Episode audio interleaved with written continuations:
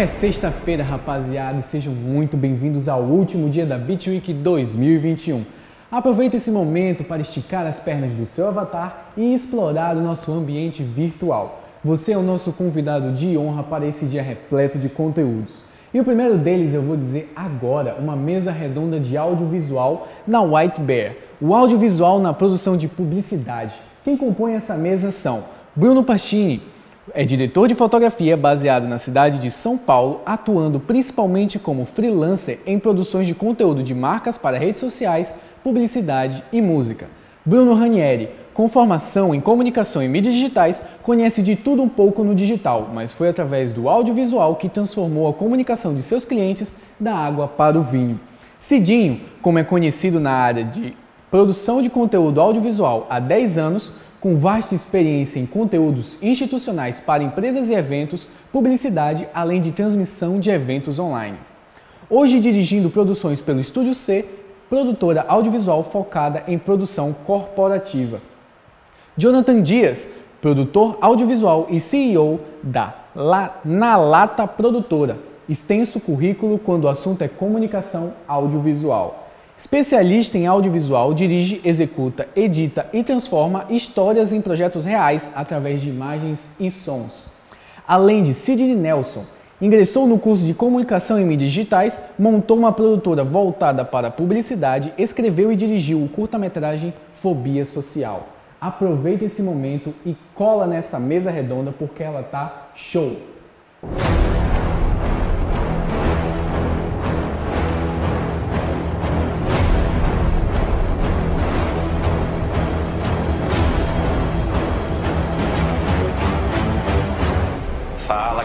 Da BitWeek, tudo beleza? Estamos ao vivo agora na nossa mesa redonda sobre audiovisual na publicidade. Sou Cidinho, você mediador aqui da mesa redonda.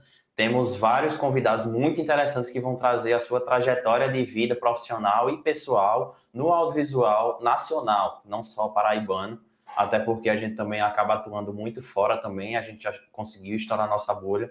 E Caramba, tá impressionante a, a estrutura da BitWeek nesse ano, mesmo a gente não se vendo presencialmente, tá uma coisa assim absurda, tá muito organizado, tá muito bom. Então, parabéns pelo evento, pessoal da BitWeek, pessoal da organização.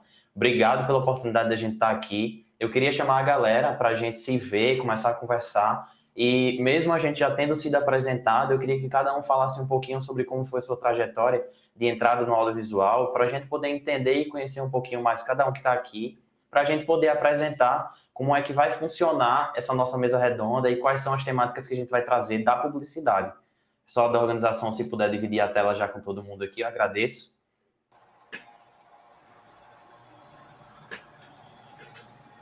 É isso aí, estamos com quase todos. Bruno Passini, que é uma, um dos convidados também, ele não pôde entrar ainda, porque ele está num trabalho e, como vocês conhecem, a gente que é do audiovisual não tem vida própria, a vida da gente é um trabalho. Verdade. Basicamente. Então ele mandou uma mensagem pra gente, disse que a gente poderia começar aqui, daqui a pouco ele entrar. É bom até que ele fale um pouquinho sobre o trabalho que ele tá e tudo mais. Vamos torcer para que ele entre a qualquer momento. Por enquanto, a gente pode começar apresentando cada um. É, eu acho que a gente pode começar pelo layout que está aqui na minha tela. Eu acho que deve estar do mesmo jeito para todo mundo. Então, pode começar com o Sidney. Sidney, fala um pouquinho pra gente quem é tu, como é que tu entrou no audiovisual, o que é que tu curte. Então, eita, apareci grandão, agora chegou, eu fiquei. então, meu nome é Sidney, né, como já foi falado. Algumas pessoas me confundem com Cidinho, né, mas na verdade eu sou o Sidão, né, se eu posso dizer assim, tô brincando. Mas, é, tô no audiovisual, assim, sério mesmo, há, há um pouco mais de quatro anos, né. Eu entrei nessa área é, quando eu escolhi comunicação e mídias digitais para ser o curso que eu queria, né? Eu gostava muito da parada de criação. E quando eu, eu entrei, no, entrei no curso, antes de, de ingressar mesmo no curso, quando eu sabia que eu tinha passado, eu fui estudar por fora. E foi quando eu estudei a primeira vez sobre edição de vídeo. Então, gostei muito da área de vídeo e disse, não, essa área, independente do que, do que for, é a área que eu quero atuar. Então, só foi se confirmando cada vez mais isso. E aí aparecia job de, de todo jeito, né? Como a gente tava tá na área, a gente acaba aprendendo a fazer design, aprendendo a fazer outras coisas, então a gente pegava é, job de design, job de fotografia, mas era de vídeo mesmo que eu gostava. Uhum. E até que apareceu um job para fazer croma e era um, um, um, negócio muito grande. Eu disse, caraca, é, realmente aqui é um, um job diferenciado. E aí eu, eu foi quando eu chamei é, Lucas para me ajudar e tal, e foi quando eu entendi que eu realmente estava na área do audiovisual. Né? Então faz mais ou menos, acho que em outubro fez quatro anos né, disso. E eu, é, apesar de, de, como já foi, já foi falado aí, que eu já fiz até filme, né, eu, eu passei pelo edital, então eu fiz um. Eu dirigi né, um, um filme que tá, tá para sair em breve. Né? Falta a parte de pós-produção, que é meio complicada Nossa. também. Uhum. Mas apesar disso, é, a área que eu atuo mais é na área da publicidade, né, com empresas principalmente. E, e principalmente aqui em João Pessoa, né? Atendo algumas áreas, às vezes vou para Recife, às vezes vou para Campina Grande, áreas perto. E recentemente também atendi o mercado de São Paulo. Mas 90% das vezes com empresas fazendo ou para a rede social dele, ou para propaganda, ou institucional, nessa pegada aí. E é isso. Massa, show. Já conseguiu se apresentar bem. Eu acho que daqui a pouco a gente começa a explorar um pouquinho mais sobre essa tua trajetória, trocar uma ideia sobre as experiências. Então vamos na sequência aí falar com o Bruno Rani. E aí, pessoal, sou o Bruno, formado em mídias digitais na UFPB, o mesmo curso que Sidney, né? Entrei junto com o Sidney, inclusive, e a gente estudou junto. É, dois professores meus aqui, Cidinho e Jonathan, que me ensinaram audiovisual logo quando eu comecei, um depois do outro, né? Então, ser chamado para participar de uma mesa redonda depois de formado no curso, com pessoas que me ajudaram, com colega de curso também. Nicole, que também me ajudou para caramba, me, tipo, me deu várias dicas para o TCC, que eu não fazia ideia para onde ir, ela me ajudou também. Então, tô em casa. Só não conheço outro Bruno. Mas, tirando Mas aí a gente conhece hoje também. É, e TCC então, é um então- negócio que ninguém sabe fazer também, né? A galera faz para passar, né? É, então, aí Nicole me ajudou porque eu tava perdido. Aí me deu uma luz. Mas é massa, tipo, sempre quis trabalhar com vídeo, mas eu nunca tive a chance de começar porque eu nunca tive câmera. É, tipo, minhas primas, todo mundo teve aquele, aquela cybershotzinha da Sony, uhum. bem acabadinha de 8 megapixels para baixo, e eu nunca tive a chance de ter. Aí o tempo foi passando, passando, passando, eu ah, sabia que se eu trabalhasse com vídeo seria massa, seria legal, tipo, de alguma maneira saberia fazer alguma coisa. Mas primeiro comecei no design lá pelo curso, né? Me aprimorando, aprendendo um pouco mais. E depois que chegou lá pelo quinto período, foi que eu comecei a ver mais disciplina de vídeo, foi me interessando mais, foi gostando, foi achando mais legal. Aí tive a chance de pegar a câmera em 2018, a minha primeira. Massa. A partir daí eu falei, daí eu vou meter o louco e, e dar os passos para depois de formado entrar no mercado com força total. Aí me formei ano passado e de agosto do ano passado para cá que eu venho crescendo, tendo mais cliente, me unindo com outras pessoas, prospectando mais, fazendo parceria. E cresceu muito, viu? Porque a evolução tá muito grande, bicho. Caramba, teu trabalho tá massa demais. Parabéns. Se for olhar, for olhar os primeiros vídeos que eu fiz em relação ao curso que eu faço agora, véio. tá melhorzinho, velho. Hã? Você nem falou isso do meu. Ah, o seu trabalho é bom também. Tu já tá há quatro anos já, boy. Público, né? Já tá há quatro anos, boy. Tá todo mundo junto. Faz quatro anos que tu tá bom, faz um só que eu melhorei, sai daí.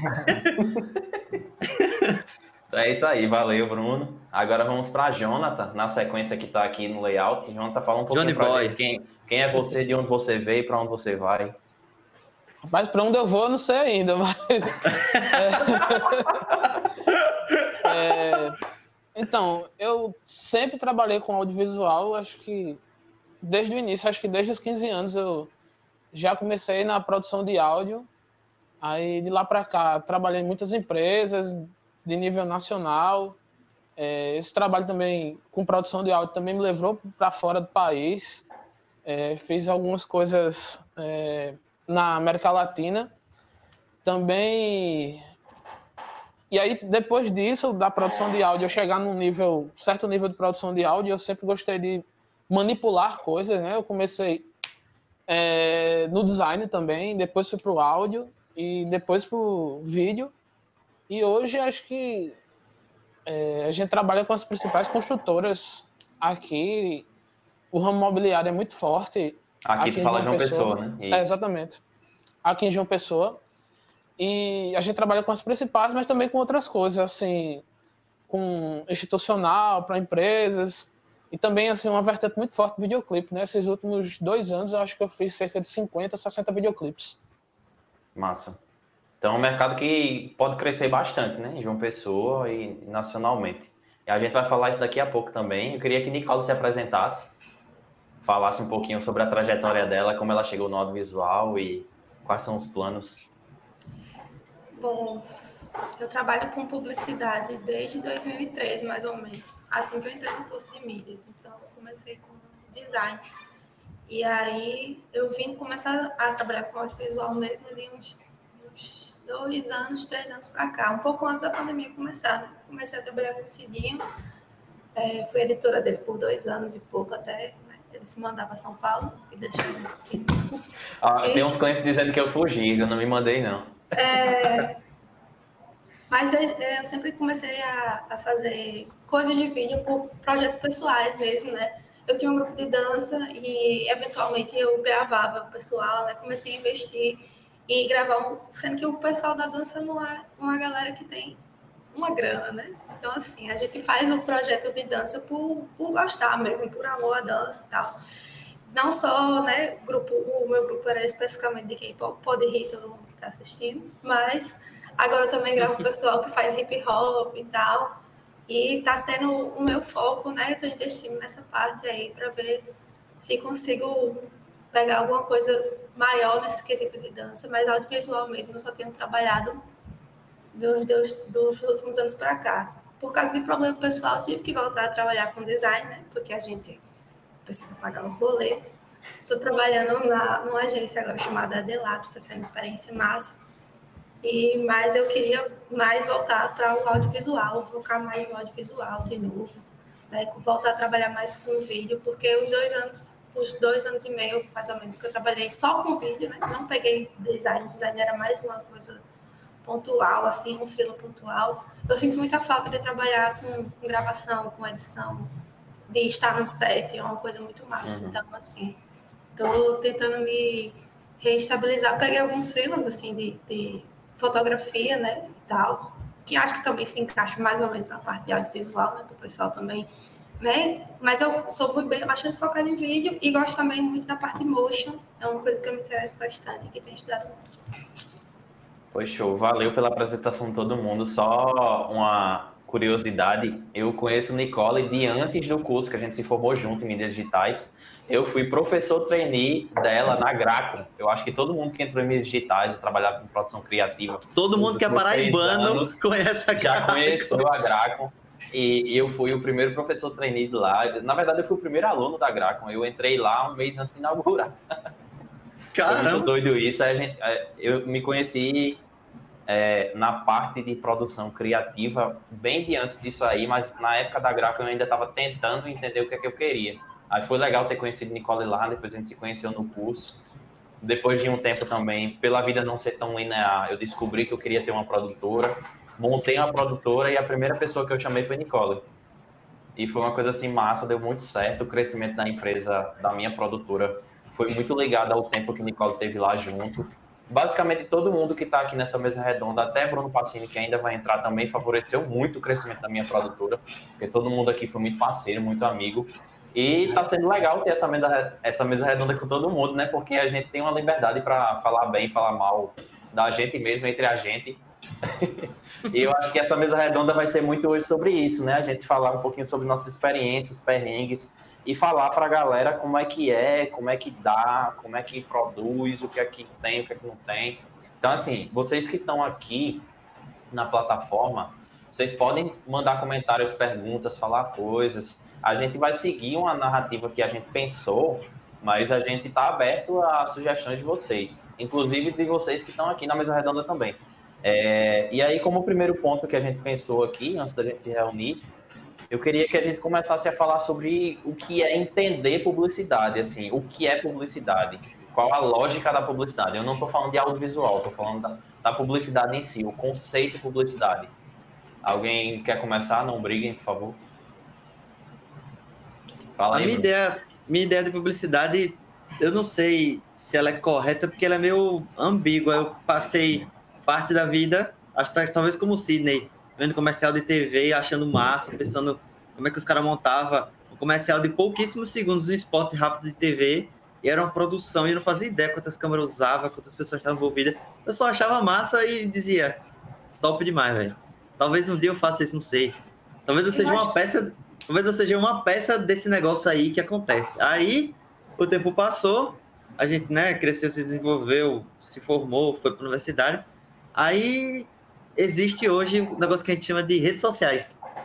Que eu não sei, porque às vezes eu vejo pessoas grandes no mercado fazendo publicidade, e aí quando eu vou ver, é uma marca grande, sei lá, de produção nacional, que contrata uma agência, que contrata uma produtora, que tem diretor de fotografia, que tem, enfim, uma porrada de coisa para produzir um comercial para uma marca de pão que vai passar no país inteiro, mas também vai para redes sociais.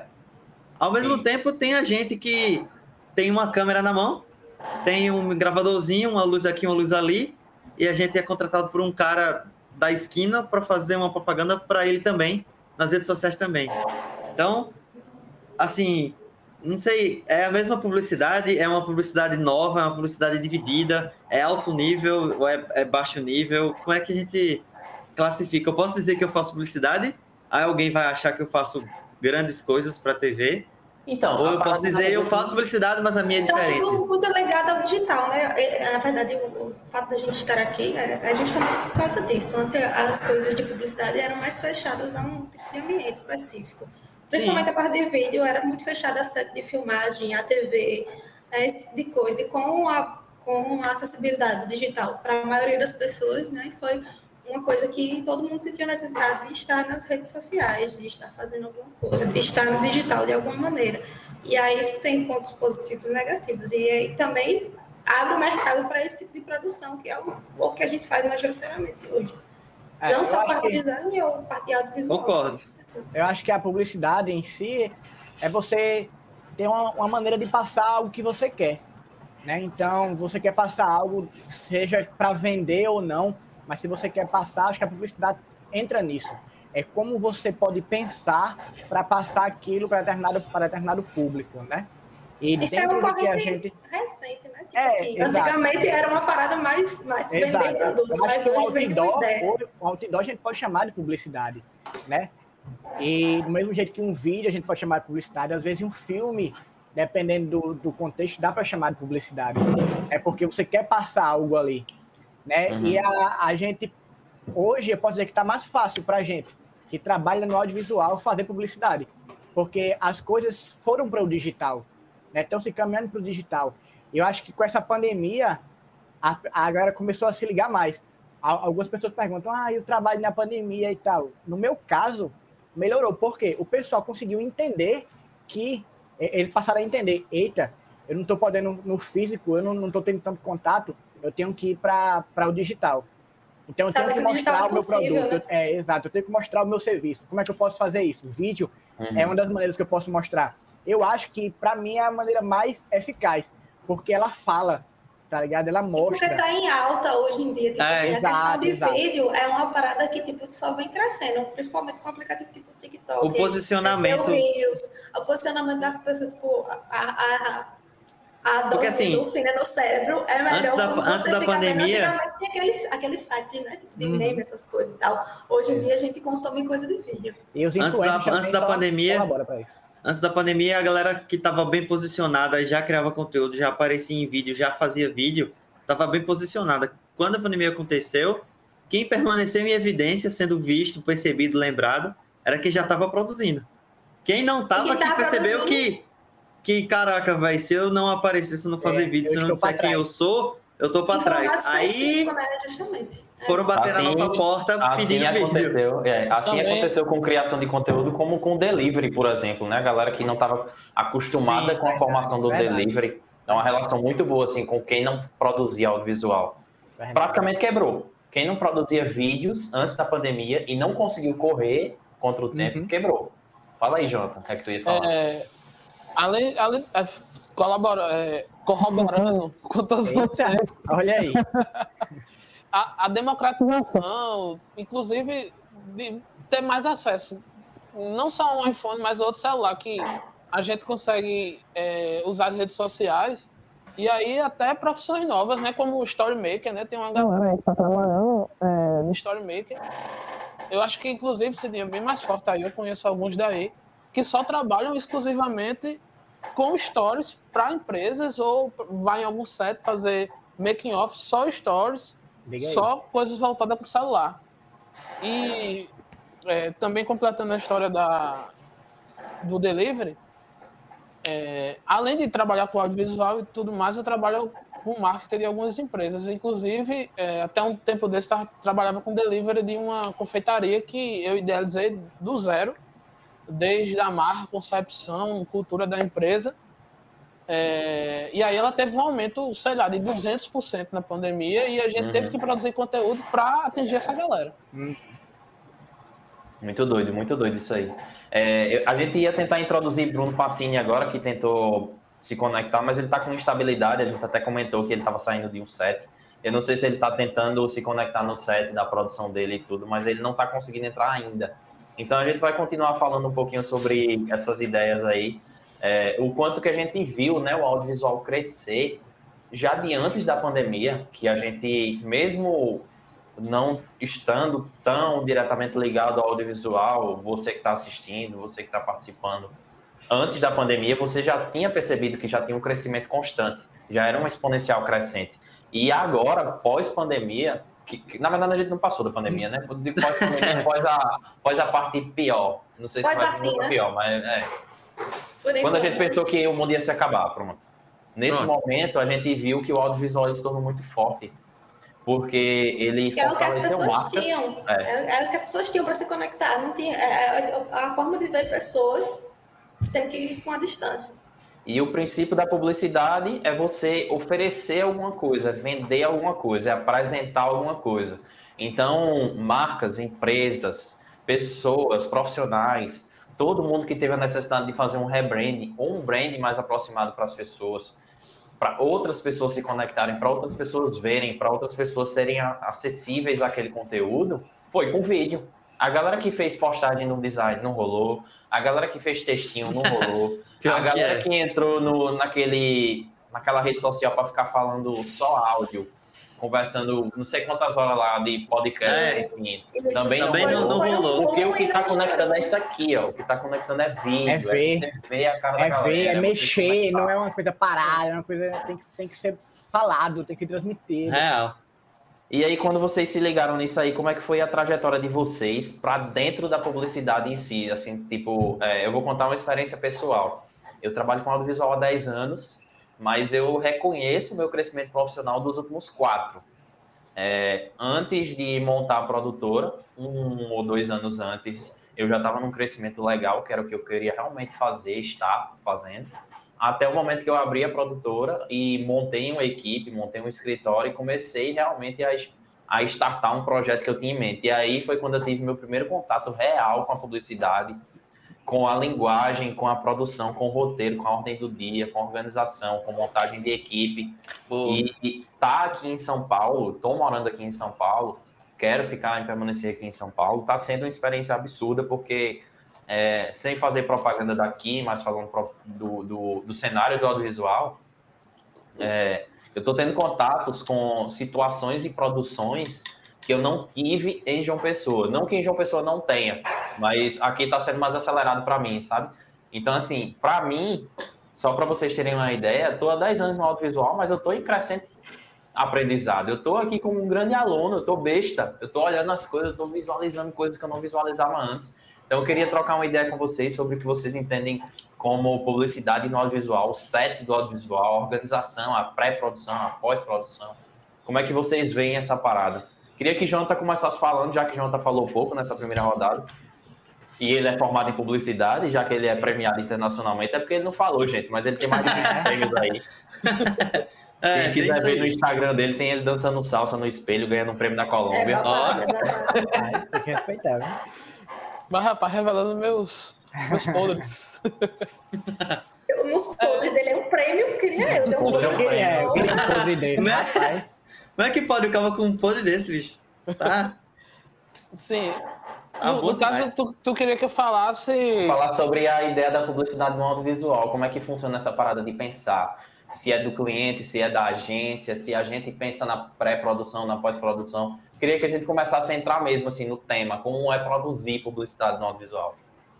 Hoje, hoje em dia, para mim, assim, eu já participei de outros sets é, que tinha uma produção maior e que tinha diretor de fotografia, mas hoje em dia eu prefiro trabalhar de uma forma mais enxuta, às vezes até com a minha própria equipe, para produzir isso, que eu acho que eu tenho mais controle tanto da ideia que o cliente quer passar, quanto é, da ideia que eu vou colocar, assim, digamos, como artista, porque no, afinal de contas a gente que dirige, a gente que faz a direção de fotografia, a gente impõe um, um pouco da nossa arte, né? É, imprime, na verdade, um pouco da nossa arte é, na produção do cliente. É meio que uma corda bamba, uma corda. Não é nem bamba, um, um cabo de força ali entre a Fino. ideia do cliente Um e o que fino. é artístico, né? E o que a gente julga artístico e o que dá pra gente usar algo artístico, às vezes, é, no, no meu caso, que o pessoal me procura muito mais pela questão de ser Jonathan que está produzindo, não porque quer um vídeo específico. Só, só dar um adendo nessa parêntese no que tu falou, Jonathan. Que falar. rolou esses dias do, do negócio de design do Spotify Rapid, que a galera reclamou muito da fonte ser espremida. Não sei se vocês viram isso. eu vi. E aí, tipo, saiu, saiu um rolê falando a- da pessoa que fez o design, dizendo, ah, a tipografia nem sempre é para ser lida e tal. E eu acho que especificamente no meio da gente, publicidade, mesmo que a gente imprima a parte artística da gente, a gente tem que ser, é, tipo assim, exato no ponto de comunicação, né? A gente É. precisa comunicar, precisa atingir esse objetivo, porque a arte nem sempre ela tem o objetivo de, de comunicar tão claramente e a publicidade precisa ter. Então, tipo, é massa isso que tu tá falando também sobre a, conciliar a forma como a gente imprime artisticamente a nossa linguagem e a forma como, como a gente precisa também se atentar a essa parte de comunicação, né? As pessoas procuram o Jonathan para fazer o trabalho, não só porque a parte artística dele é boa, mas porque ele também comunica bem. É. Massa, Até eu acho que a porque- gente entrou num ponto, um ponto legal, né? Porque é complexo a gente conseguir, dependendo da relação que a gente tenha com o nosso cliente ou de onde ele veio, como é que a gente imprime isso. Porque, por exemplo, eu me acho muito técnico e pouco artístico. Mas os clientes, quando me procuram, eles me procuram pela minha arte e não pela minha técnica. Aí eu fico assim, caramba, será que É. é sabotagem? Será que é porque Ou eu não, né? Tipo assim, às vezes eles. Às vezes eles te procuram pela tua técnica porque é o que funciona garantido. pra eles, tá ligado? É, Uhum. é o que funciona. No Mas é porque também- que você pega funciona por causa disso. Não quer dizer que não tenha arte no que você faz, mas talvez. Tem a diferença de percepção, né? A diferença de É, percepção. é exatamente, é isso que eu ia falar. Um Bruno. mínimo técnico, regra dos textos que você faz, o cliente não faz ideia do que é isso, mas ele olha e fala: caramba, velho. Arte. Justo. Então, Entendi. você pode ser super técnico de encaixar as coisas no lugar certo e filmar bonitinho, como manda a regra, luz principal, parará, o áudio tal, a música, sei lá, 24 decibel abaixo lá, pra não... enfim, você pode seguir o máximo.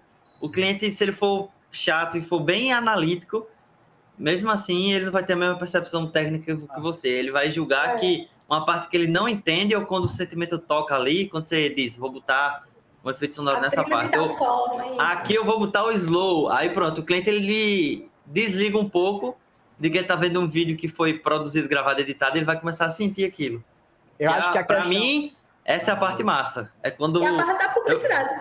eu consigo Comunicar. desligar, eu consigo desligar tanto eu quanto o cliente de que a gente fez aquilo, que a gente gravou aquilo, que a gente editou, que ele errou a fala 300 vezes que eu cortei, que quando ficar pronto e ele sente o vídeo, pra mim é a graça principal do negócio. Eu acho que eu acho que muito do artístico que a gente acha que não tem e a gente acaba tendo pode ser por referências que a gente absorve por trabalhar E na não, área. e né? não percebe. Exato. E consumir, Às vezes e consumir as coisas da área. também, Exato, né? é, é consumir. A gente Trabalho consome tanto. No Instagram mesmo só aparece coisa do audiovisual. A gente vê, caraca, que vídeo massa, velho. Que vídeo top e tal, não sei o quê. E aí, quando E a gente você vai se fazer um inspira, vídeo para né? um cliente, a gente se inspira sem nem saber, porque tá no nosso subconsciente. Ou então, É. a gente vai pesquisar. Ah, é um vídeo como é, Bruno falou aí, de uma padaria. Então, eu vou ver referências aqui, como é que eu posso fazer, vídeo de alimentos e tal, e usa, tá ligado? Não necessariamente. Além de que também a técnica é uma maneira, de, uma maneira artística. Isso. Tá ligado? A técnica também vai deixar bonito. Uhum. Então, acho que tudo isso somado, a gente às vezes acha que não tem. Mas a gente acaba tendo comparado É. a, a galera que não vive disso. A galera É, o que, que, eu- não o que eu trabalha acho com isso. também, o que eu acho também é que hoje em dia, no meu caso assim, eu, eu tento ter o maior número de repertório sobre tudo. Uhum. Às vezes é, eu não vou procurar, sei lá, vou fazer um vídeo tem um institucional pronto para produzir essa semana. Às vezes eu vou beber na fonte, sei lá, de, um, de, um- de outra coisa totalmente diferente, sei lá, de uma festa de 15 anos e vou ressignificar aquilo. Eu sou muito dessa coisa de ressignificar as coisas. Pegar Tem uma um. regra, né? Tipo É. assim, você. Às vezes eu É, pego já, um lance. pensaram, já pensaram que existe vídeo bom, existe vídeo ruim, mas é difícil e estranho a gente dizer que esse vídeo tá errado. Porque você faz do jeito que você Sim. quiser. Não Sim. tá errado. Às vezes, às vezes a gente até bota a culpa na edição, né? Por exemplo, tipo, foi bem gravada, a ideia é boa, mas a execução não funcionou. É, Ou às mas vezes tipo, a edição salva, né? É. é, Às vezes a ideia é uma bosta, mas o, o editor deixa o negócio ficar muito bonito. mas você é livre controlar fazer. Você é livre pra fazer errado se você quiser. Entendeu? Aí a gente, Aí- aí a gente aquilo. Aí não volta se torna errado, história se torna conceitual, né? E a gente É volta o pra pós-conceito, história o pós-conceito. de estar É. fazendo publicidade, né? A gente volta pra história de estar fazendo publicidade e se perguntar se isso está comunicando também. Uhum. É, então. E afinal de É, contas, na é comunicar. O objetivo é esse, né? É comunicar. É, é poder- Aí- aí- só que aí você vê, às vezes hoje em dia a gente tem vídeos de, sei lá, publicidades caríssimas de carro que vende na TV e que você assiste e você fica, caramba, velho. Tá, Mas né? esse, ó, esse ponto que tu tá falando, Bruno, eu posso levantar. É, Tá, pera, só um das- Tá. A pessoa, l- tipo, levanta uma bola perfeita pro, pro cara da publicidade cortar com toda a gota e ele faz um vídeo top, mas sei lá, parece que o povo cansou de algo tão complexo para alguém que pega o, o smartphone e grava qualquer besteirinha assim, com Uhum. quase nível técnico nenhum, e aquilo tem um poder de conversão maior, entendeu? Então, também tem dessas coisas. Outra coisa que eu queria falar sobre a parte técnica tua, Cidinho, talvez seja porque a preocupação técnica na hora da captação é, de alguma forma pode sobrepor o que tu acha que o povo vai sentir quando vê. Tu deve estar pensando, É. se essa luz ficar aqui, Uhum. a exposição vai estar boa, mas eu tenho que botar um rebatedor, porque aqui, enfim, eu tenho que compensar um pouquinho e tal. Aí, às vezes, tu esquece que o povo vai sentir que, pô, olha o brilho desse relógio, e tu tava preocupado se ia rebater a luz, entendeu? Sim, entendi, entendi. Talvez É, aconteça esse tipo de coisa. a parada que eu ia perguntar era se vocês consideram isso um erro ou um acerto, porque na minha visão é o seguinte: pode ser que esse comercial, essa publicidade do carro, ele não tenha funcionado para Bruno, porque Bruno não é o público. E aí tá a pergunta: o Chamou de publicitário liso, chamou errou? de liso. O publicitário errou?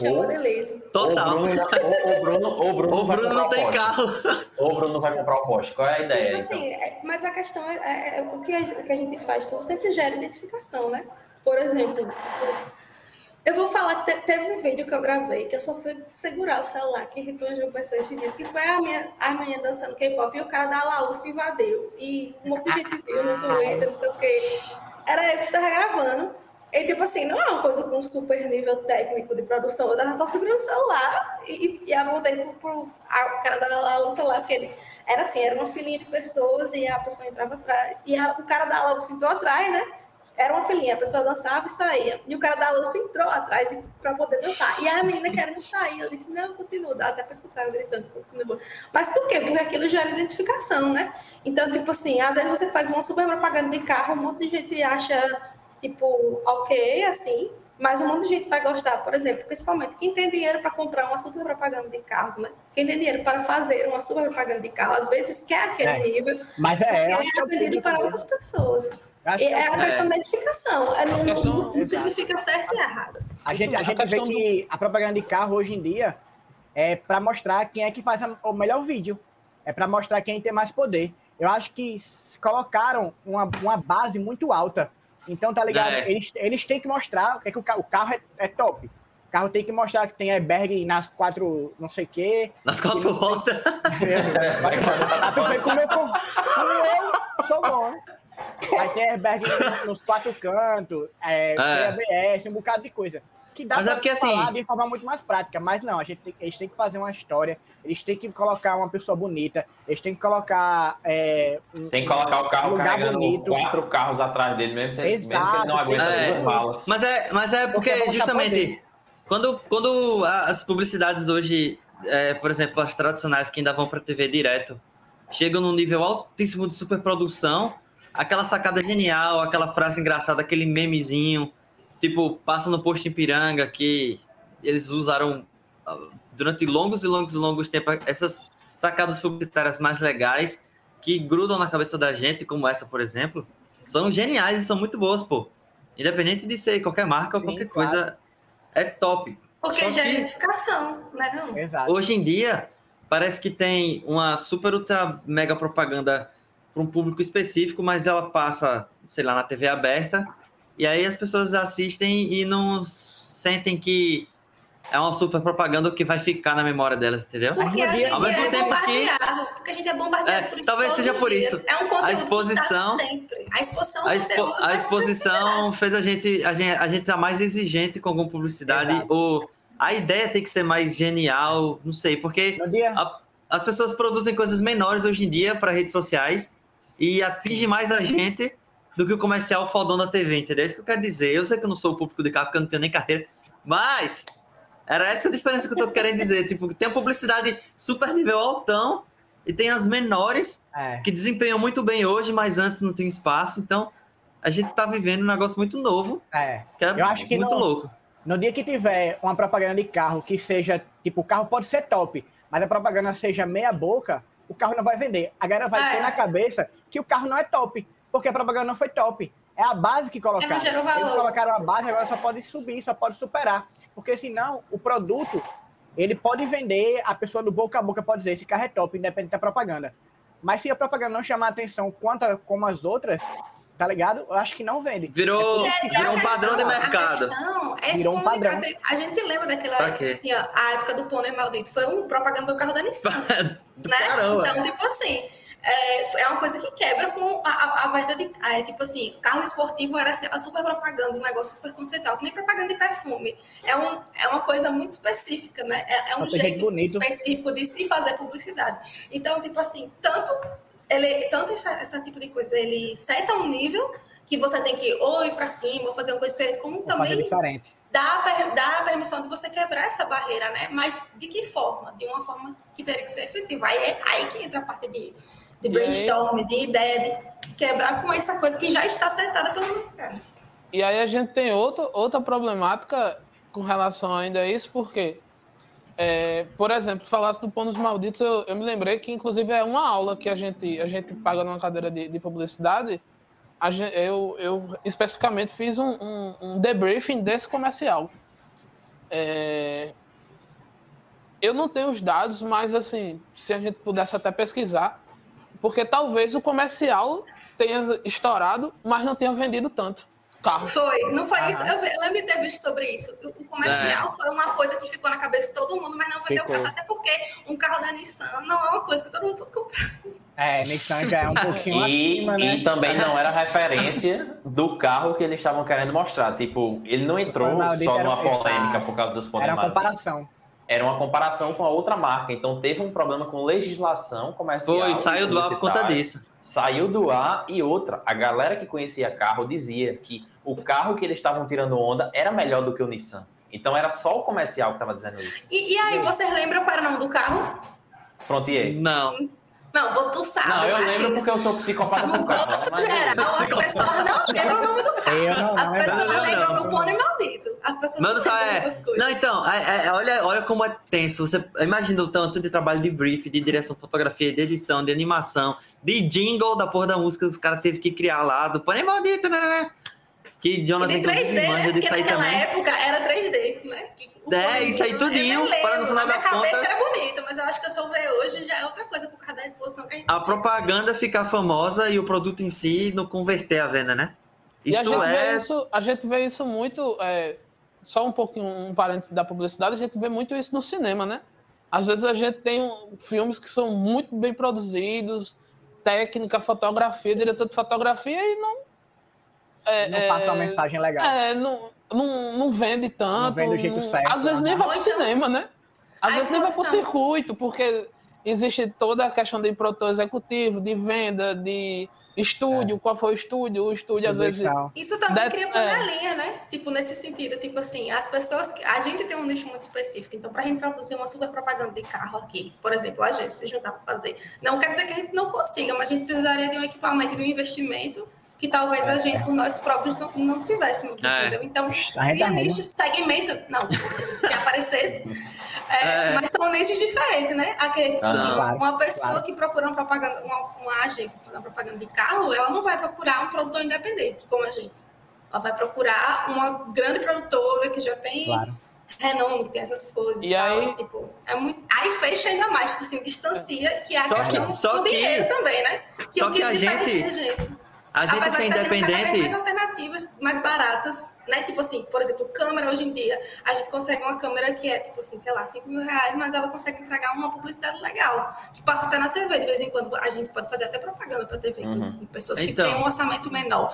Mas, ao mesmo tempo que, tipo assim, a gente consegue acessar, né? As tecnologias estão ficando melhores e as coisas estão ficando mais acessíveis, ao mesmo tempo, grandíssimas produções, tipo assim, supor, 3D. É uma coisa que, para mim, na minha cabeça, está muito fora de alcance, no sentido de atingir, sei lá, um 3D no, no tipo é, Avengers, tá ligado? Uma Uhum. coisa que, É. tipo, a gente, a gente é muito exposto a esse tipo de, de coisa, e aí a gente vê, se distancia com as pessoas que têm mais acesso a essa tecnologia por conta do Aí é onde eu falo que o equipamento é democrático, o, o, o a ensino, a, qualidade- busca de conhecimento é. democrático, mas o meio ainda não é democrático. É, o meu ainda não é democrático. Exatamente. Não é. E aí, e aí eu tenho, inclusive, uma, uma- um comparativo Mas a fazer, aparentemente porque- o meio também abriu as portas pro começo, né? O Pronto, começo antes é era bem isso. pior, mas as, a Porque, escancarou assim, agora. Por A causa do coisa de- digital também, que A ficou coisa de democrático. 15, 15, 20 anos atrás, eu não sou dessa época do audiovisual e também não sou tão velho para lembrar. A galera me fala e vocês também conhecem essas Não é, tenho histórias. certeza. É. A galera. eu não tô nem com cabelo branco mais, pô, pera aí. É, rejuvenesceu. A galera falava que existia produção publicitária na Paraíba de mais de 100 mil reais. E hoje a gente não consegue produzir um VT por mais de 10. E assim, 10 é num esforço muito grande quando a gente com- consegue Ah, é. ganhar 10 mil no VT na Paraíba. É, por quê? Porque que tem essa aproximação do digital, mas a aproximação do digital também distanciou grandes produções das médias e pequenas. Então a gente, como produtor independente, acabou ficando muito nesse miolo do médio e pequeno produção e deixou as grandes produções para quem já estava acostumado a fazer essas produções antes. Então gerou esse monopólio que já existia, gerou uma panelinha que não é errado, mas que existe. É. E a gente acabou ficando um pouquinho fora disso aí. Então, assim, eu, eu vejo dessa forma que o audiovisual no Brasil, hoje, no mundo de forma geral, ele está muito mais democrático por conta da questão do conhecimento. Tu chega lá e como voar um drone, como gravar em S-Log e editar em menos de 24 horas para entregar a melhor imagem para o cliente. Então, tipo, é, a gente se aproximou muito dessa linguagem, a gente entende mais como é que funciona, mas a gente não tem muita opção para chegar para o cliente, ó, a gente tá falando de carro, vamos manter o carro. Ah, a gente quer gravar um vídeo de uma picape andando no Lajeado de Pai Mateus, mas aí chama Jonathan como produtora, aí Jonathan tem como produtora Sidney, Bruno, Nicole e Cidinho. Aí Sidney é diretor de fotografia, Bruno é, é gaffer, Nicole é diretora de arte e eu sou operador de câmera, sei lá, exemplo. E aí cada um tem um papel nessa publicidade, nessa produção. E dentro da realidade de João Pessoa, a gente cobra 15, 15 mil reais achando caro. E diz assim, caramba, vamos indicar. Achando que Vamos ganhar nem muito fechar. dinheiro. E o cliente vai olhar para a empresa, a agência de marketing, vai para a galera que está lá e vai dizer: bicho, vamos contratar uma agência de São Paulo, porque eu não, não senti segurança nos meninos, porque a agência de São Paulo está me cobrando 80 mil. E aí vem a questão, e eu quero que vocês falem um pouquinho sobre isso. O que é esse valor na publicidade? Por que, que na realidade da gente, a gente não consegue chegar nesse tipo de publicidade? E não necessariamente falando de dinheiro, mas em falando sobre posicionamento de mercado por que, que a gente não consegue vender o que a gente sabe fazer? Porque a gente tem condições de fazer um Eu vídeo acho, desse. eu acho É mentalidade? que é uma questão das pessoas no geral, porque em São Paulo tem muita gente. Tem muita gente. Então, De- por consequência, Depois eu tenho um caso sobre isso. Mas pode falar. tem mais pessoas dispostas a, a tipos de produções diferentes. Não é de estimulando dizer nada, mas aqui é menor. Então, a, a quantidade de clientes que a gente tem acesso é limitada. Então, Pessoas tipo que assim, fazem Lá em São workshop, Paulo, por exemplo. provavelmente, teria muito mais, mais pessoas pedindo propagandas de carro do que aqui. Já É, mas, tá tipo, esse exemplo, Em relação a um exemplo aqui, de pessoas que, que fazem workshop em outros lugares do país, né? Que vão encontrando outras realidades diferentes. Se eu não me engano, o Jonathan até fez. Eu conheci Jonathan no workshop do Casal Rec, 2019. Você ficou do meu lado, ganhou o sorteio do cartão de memória que eu queria.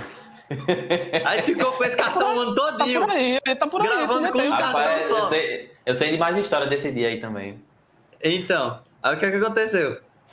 Jonathan, é, ele, ele, o estava falando que é, percorrendo várias cidades do Brasil, né?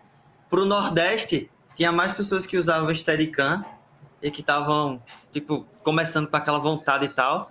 Em São Paulo, o gimbal já era comum. E ao mesmo tempo, quando se perguntava quando, como era o mercado, ninguém em São Paulo reclamava sobre o mercado. Podia ser iniciante, médio, podia ser super produtor, podia ter agência, podia ter três pessoas na equipe, podia ser ele só. Nenhum reclamou de, de, de, de, de cliente, de preço, de nada.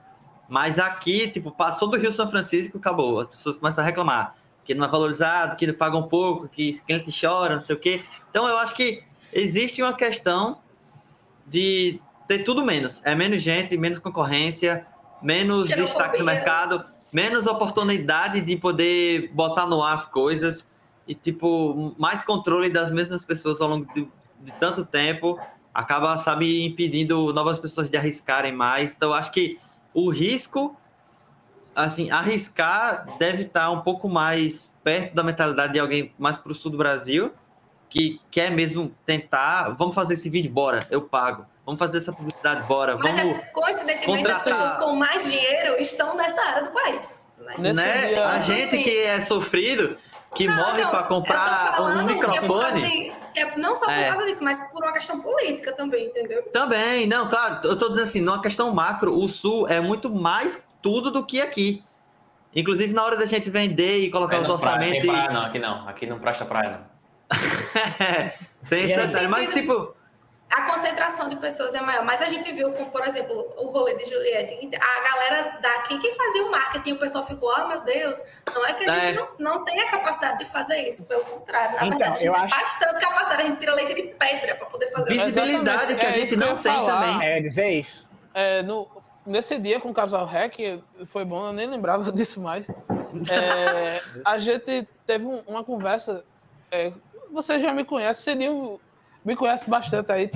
Já teve uns beat-beat aí por causa de, de, de uns piripaque, por causa de trabalho. e eu Vixe, vi. é. E Eu vi- tá todo mundo já teve, não vamos entrar nesse assunto, não. Não vamos É. entrar nesse assunto. Não, senão a gente vai É. começar uma É, terapia. senão a gente vai começar a falar. Mas- É, exato. É.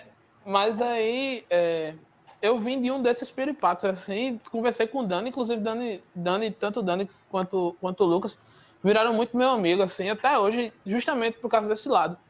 É, eu tava explicando a eles como era justamente o mercado, porque eles começaram a falar do workshop e é tudo muito bonito, uma pessoa que vem de outro lugar e chega aqui em João Pessoa Né? e seja foda, faça um vídeo foda. Pronto, É. Me paga. aí é, é. O problema é esse, que o circuito de dinheiro é lá é muito maior. Mas, mas no final das contas foi. Quando eu contei as atribuições que a gente tinha num, num set ou numa publicidade, ou que a gente às vezes saía com a câmera e fazia o roteiro, o vídeo, tudo, tudo isso, tudo isso, eles, eles ficaram assim, tipo, como assim? Como é que você consegue fazer isso tudo?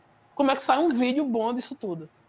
A gente faz porque. condição. Faz e faz e sai, tá ligado? E sai produção massa. Mas as E aí volta aquela assim, ideia do começo. É a nossa linguagem. A nossa linguagem é melhor ou mais bem eficaz do que o restante da galera que está acostumada a só meter equipamento e entregar. É aquele um ditado, né? Aquele ditado, um mar tranquilo nunca fez, nunca fez um bom marinheiro. É como se fosse isso, assim, tipo assim. Também mas, tem, mas ao mesmo que... tempo é a inserção da gente no lugar, nos clientes da gente, porque infelizmente ou felizmente, sei lá, dependendo da mentalidade é. de cada um, a gente vive, a gente precisa pagar as contas. Então a gente precisa é. que as pessoas paguem por o que a gente está fazendo, né? Então, às vezes não adianta eu ter uma super linguagem, ter uma super equipamento, eu não consegui vender isso e eu morri de fome. Não consegui comprar equipamento. E aí? Acho que a questão de, de, cobrar, de cobrar talvez seja um pouco isso. A gente acaba um pouco se prostituindo, querendo dinheiro, tá ligado? Porque então, precisa de dinheiro para viver, também, porque senão a gente não vive. Assim, o mercado, e depois que a gente chega no mercado, é difícil você cobrar um valor que já existe no mercado. É, se, gente, seus, se 10 gente... concorrentes seus cobram 2 mil, como é que você vai cobrar é, 10? Você já chega com uma régua assim, né? É. Exato. É. E, e, e, eu acho muito também, para onde a gente vive, a questão da necessidade de cobrar mais caro não é tão alta, porque o nosso custo de vida, é, o nosso custo de vida é menor. Então, acho que isso interfere também. Então, às vezes, quando a gente cobrar para fora, a gente não pensa no custo de vida deles. Por isso que eles cobram muito mais. Eu acho que também a gente não tem o portfólio e suficiente para conseguir né? Tipo cobrar. Tipo assim, o povo vem para cá trabalho e já Sabe? espera que o custo do Exato, trabalho seja mais baixo. Porque ah, o custo de vida aqui é menor, como se é. pudesse cobrar é. mais. Exato. Conheci, então, conheci eu acho um que doutor. a questão não é de, de conhecimento, não é de ser bom. Eu acho que a gente não consegue mostrar que é bom. Acho que a gente não tem portfólio para comparado a eles, porque eles têm muito mais é, coisas para fazer. Tem muito mais gente isso. lá. E tem também o lá. mercado. O mercado lá mas aí, é, mas aí, ó, eu concordo com o que vocês estão falando, mas eu vou polemizar ainda mais essa mesa redonda para a gente ter mais assunto para conversar. É. é. é. Ao mesmo tempo que a gente se considera melhor, mas a gente não tem oportunidades e portfólio para apresentar, para entrar nesse nicho especificamente, o que vocês consideram sobre a produção que vocês fazem relacionada à publicidade? Porque, assim, é, eu acredito que o que a gente entrega dentro da realidade que a gente tem é uma publicidade de médio porte, não dizendo que essa publicidade é menor, é, é, pior, é mais barata, mas que é uma publicidade que atinge outros públicos e outros nichos. Então, eu queria saber o que é que vocês consideram por isso, tanto a nível profissional quanto a nível financeiro, é, a, a, a, nível de linguagem, com, o como isso é bom para as empresas, o como isso é ruim, é, o como as empresas, com, as empresas de médio e pequeno porte que não tem 50 mil para pagar num VT que entra na Globo por inserção, é, vai pagar 5 mil para a gente e vai ter, inclusive, até mais resultado para aquele negócio dele do que se eles contratassem uma produtora que cobrasse esses 50 mil. Então, eu queria que a gente fosse um pouquinho mais para esse lado, para poder entender que tipo de publicidade a gente atua hoje, uma publicidade que se tornou mais democrática nesses últimos anos, principalmente por conta do digital, muito mais por conta das redes sociais, né? A gente pode fazer publicidade para rios, publicidade para é, para conteúdos específicos que vão veicular somente no YouTube, só do patrocinado no YouTube. A questão dos infoprodutos, o, os cursos online que, que geraram para a gente o, o boom do marketing digital, que favoreceu para a gente a nível de linguagem assim absurdamente. Porque no fim das contas, né, sem vídeo, mental. sem vídeo, sem curso. Uhum. Como é que você vai fazer um... Não tem, é impossível, pô. Não existe isso. Vai fazer um Seja curso online. Gravado, né? Vai fazer um, um, curso online de PDF? Vai fazer um curso online de, de, de carrossel? Mas, mas, o pessoal como... faz, tá ligado? É, Só como não é nesse... eu não conheço, eu não conheço nenhum, por exemplo. É porque minha mãe comprou essa galera aí é... foi um PDF. Ela ficou chateada porque ela achou Mas se fosse... Ó, ela achou que era vídeo. Se fosse é. um de crochê de vídeo, ia ser top, meu irmão. Exato, ela só toma. Exato. Né? Como é que você... Já é fica aí pra galera que quiser fazer vídeo de crochê de curso tem eu fiz um curso produtoras independentes aqui pra... Eu sei fazer uma Pronto. calcinha como ninguém. É exatamente. Oxe. Como agora tem... Gravei, aprendi, né? É, é verdade, é verdade. Por isso você é, assim, bolos. Muitas ah, é. coisas. Hum, a pasta toda Pasta americana, pasta americana é com Nicole aqui, ó. Pasta americana, chanteio 200, 200 horas de edição, 400 de captação, ela tá top aí já. Dando a mão dela, ela faz. Hoje, hoje eu tô aqui e tem dois sets, e todos os sets são gravação de curso que tá rolando aqui. E tu não tá aprendendo? a gente vai editar. Ele vai aprender. Não, é, eu tenho certeza que editando ele aprende. Que assim, não se preocupe, não. É massa, a gente, a gente todo dia, se tiver trabalho todo dia, lida todo dia com uma coisa diferente, se deixar. Uma coisa é imobiliária, outra coisa é, é, preparo de algum tipo de bolo diferente, aí vai para textil, aí vai para pet shop, aí vai para. É Não, agora vai fazer uma entrevista de uma psicóloga com uma médica não sei o quê. Tipo, é coisas todo dia diferentes. Isso, tá isso lidando é, o uma- que, é o que o, o nosso trabalho nos leva, né? Leva, caraca, do nada eu tô aqui. E o pior é que eu, eu gosto Do disso. nada eu tô gravando um negócio, é, uma- um- como é que se faz calcinha. E tipo, isso é muito massa, velho. Isso faz você Quando é que tu ia ter essa do chance? trabalho, E tá ligado? Porque você tá vivendo coisas diferentes. E só respondendo o que Cidinho falou em relação a, a- ao tamanho de trabalho, eu acho que, tipo, o vídeo em si, ele é muito nichado. Tem gente que faz só casamento, tem gente que faz publicidade, tem gente que faz cinema, tem gente que faz diversas outras coisas que só faz aquilo. E dentro da publicidade tem outro nicho, que é quem trabalha com só para rede social, quem trabalha só para TV, quem trabalha para os dois, tá ligado? Então eu acho O campo que é muito grande, o- né? Exato, eu acho que é muito nichado e por isso que às vezes a, a diferença de valor também. Eu não posso cobrar para uma coisa que vai para a rede social, uma coisa que vai para a TV, que é muito mais minucioso, que a produção é muito maior também. Então acho E que é exibida a diferença lugar de valor que também é celular, nisso. por é, exemplo. cada Uhum. produtora tem uma coisa específica. Tem produtora grandes para determinadas coisas, tem produtoras médias para determinadas coisas, produtoras pequenas para isso. Então, Tem produtora muito nichado. nichada, assim, né? Que só faz é, job daquilo, né? isso, exato. Sei lá, de, vamos supor, de carro, como a gente já tava falando. Só vai fazer vídeo de carro e acabou. Fashion filme, tá ligado? É. Que Fashion faz filme, é, É. tem Porque- muito, né? E a pessoa fica Produtor boa que naquilo, tá ligado? fashion. Então, tipo, pra que eu vou fazer outra coisa, ou porque outro cliente vai querer que eu faça outra coisa se eu sou bom naquilo, tá ligado? E sendo Uhum. bom naquilo, eu posso cobrar mais naquilo, porque eu, eu sou especialista, eu viro especialista. Então, É, exatamente. tem tudo isso também. especialista. Aí, eu quero, isso é uma, uma parada massa, porque dentro dessa parte que também é a pergunta de Cidinho, né? Tem essa coisa do audiovisual de. No começo, tem uma galera que vai especificamente para uma área e já. Tipo, vou trabalhar com isso. Mas em contrapartida, tem gente também que atira para todo lado para descobrir o que gosta. Aí tem Mas, gente que diz: é, "Ah, eu quero que você arrisque tudo, porque quando você encontrar o que você gosta, aí você fica só naquilo. Mas faça tudo, grave tudo, faça casamento, faça isso, faça aquilo.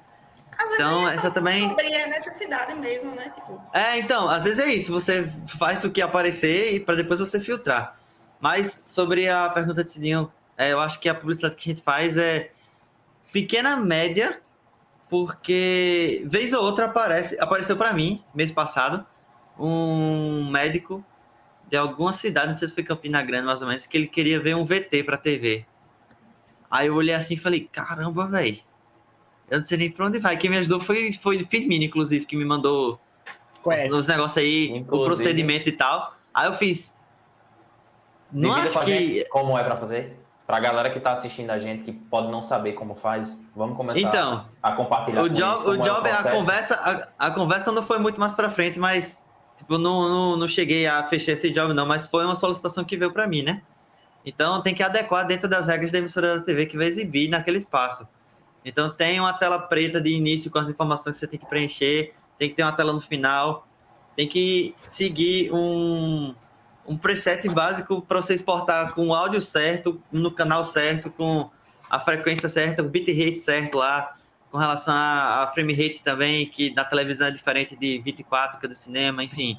Não pode, sei lá, meter um frame rate muito alto. Então, tem várias regras técnicas bonitinhas que ele tem que se encaixar lá para ele aceitar e você tem que mandar dentro daquele padrão para ser aprovado. Com, Então, E, e de assim, com né? o tempo né, na É. frente, o, o- a claquete na frente também. A caguete na frente, isso. no final tem que ter fundo, ter, tipo fundo preto durante alguns Dois segundos, se não tô enganado. é. É, tem um jeito para segundos Mas na aí- enviar. frente depois. Existem plays Aí- digitais hoje para poder enviar, porque antigamente você tinha que mandar num, num- um, tipo de XDCAM. cartão. Um físico, é XDCAM, verdade. É, Justo, é. Olha só que, que coisa. E essa parte aí também evoluiu, mas os padrões Demorou tipo, ainda continuam. Só que, ao mesmo tempo que essa parte da, da TV, dessa produção mais específica, que exige mais conhecimento técnico e, e capacidade, né? É, eles dão todo o feedback de como tem que ser. No caso da uma publicidade média pequena que a gente faz para rede social e tal, eu não sei vocês, mas eu nunca sei o que, é que o Instagram quer que a gente faça, velho porque buga demais. Às vezes a gente bota um IGTV em 4K e a imagem fica terrível porque o Instagram comprime tudo.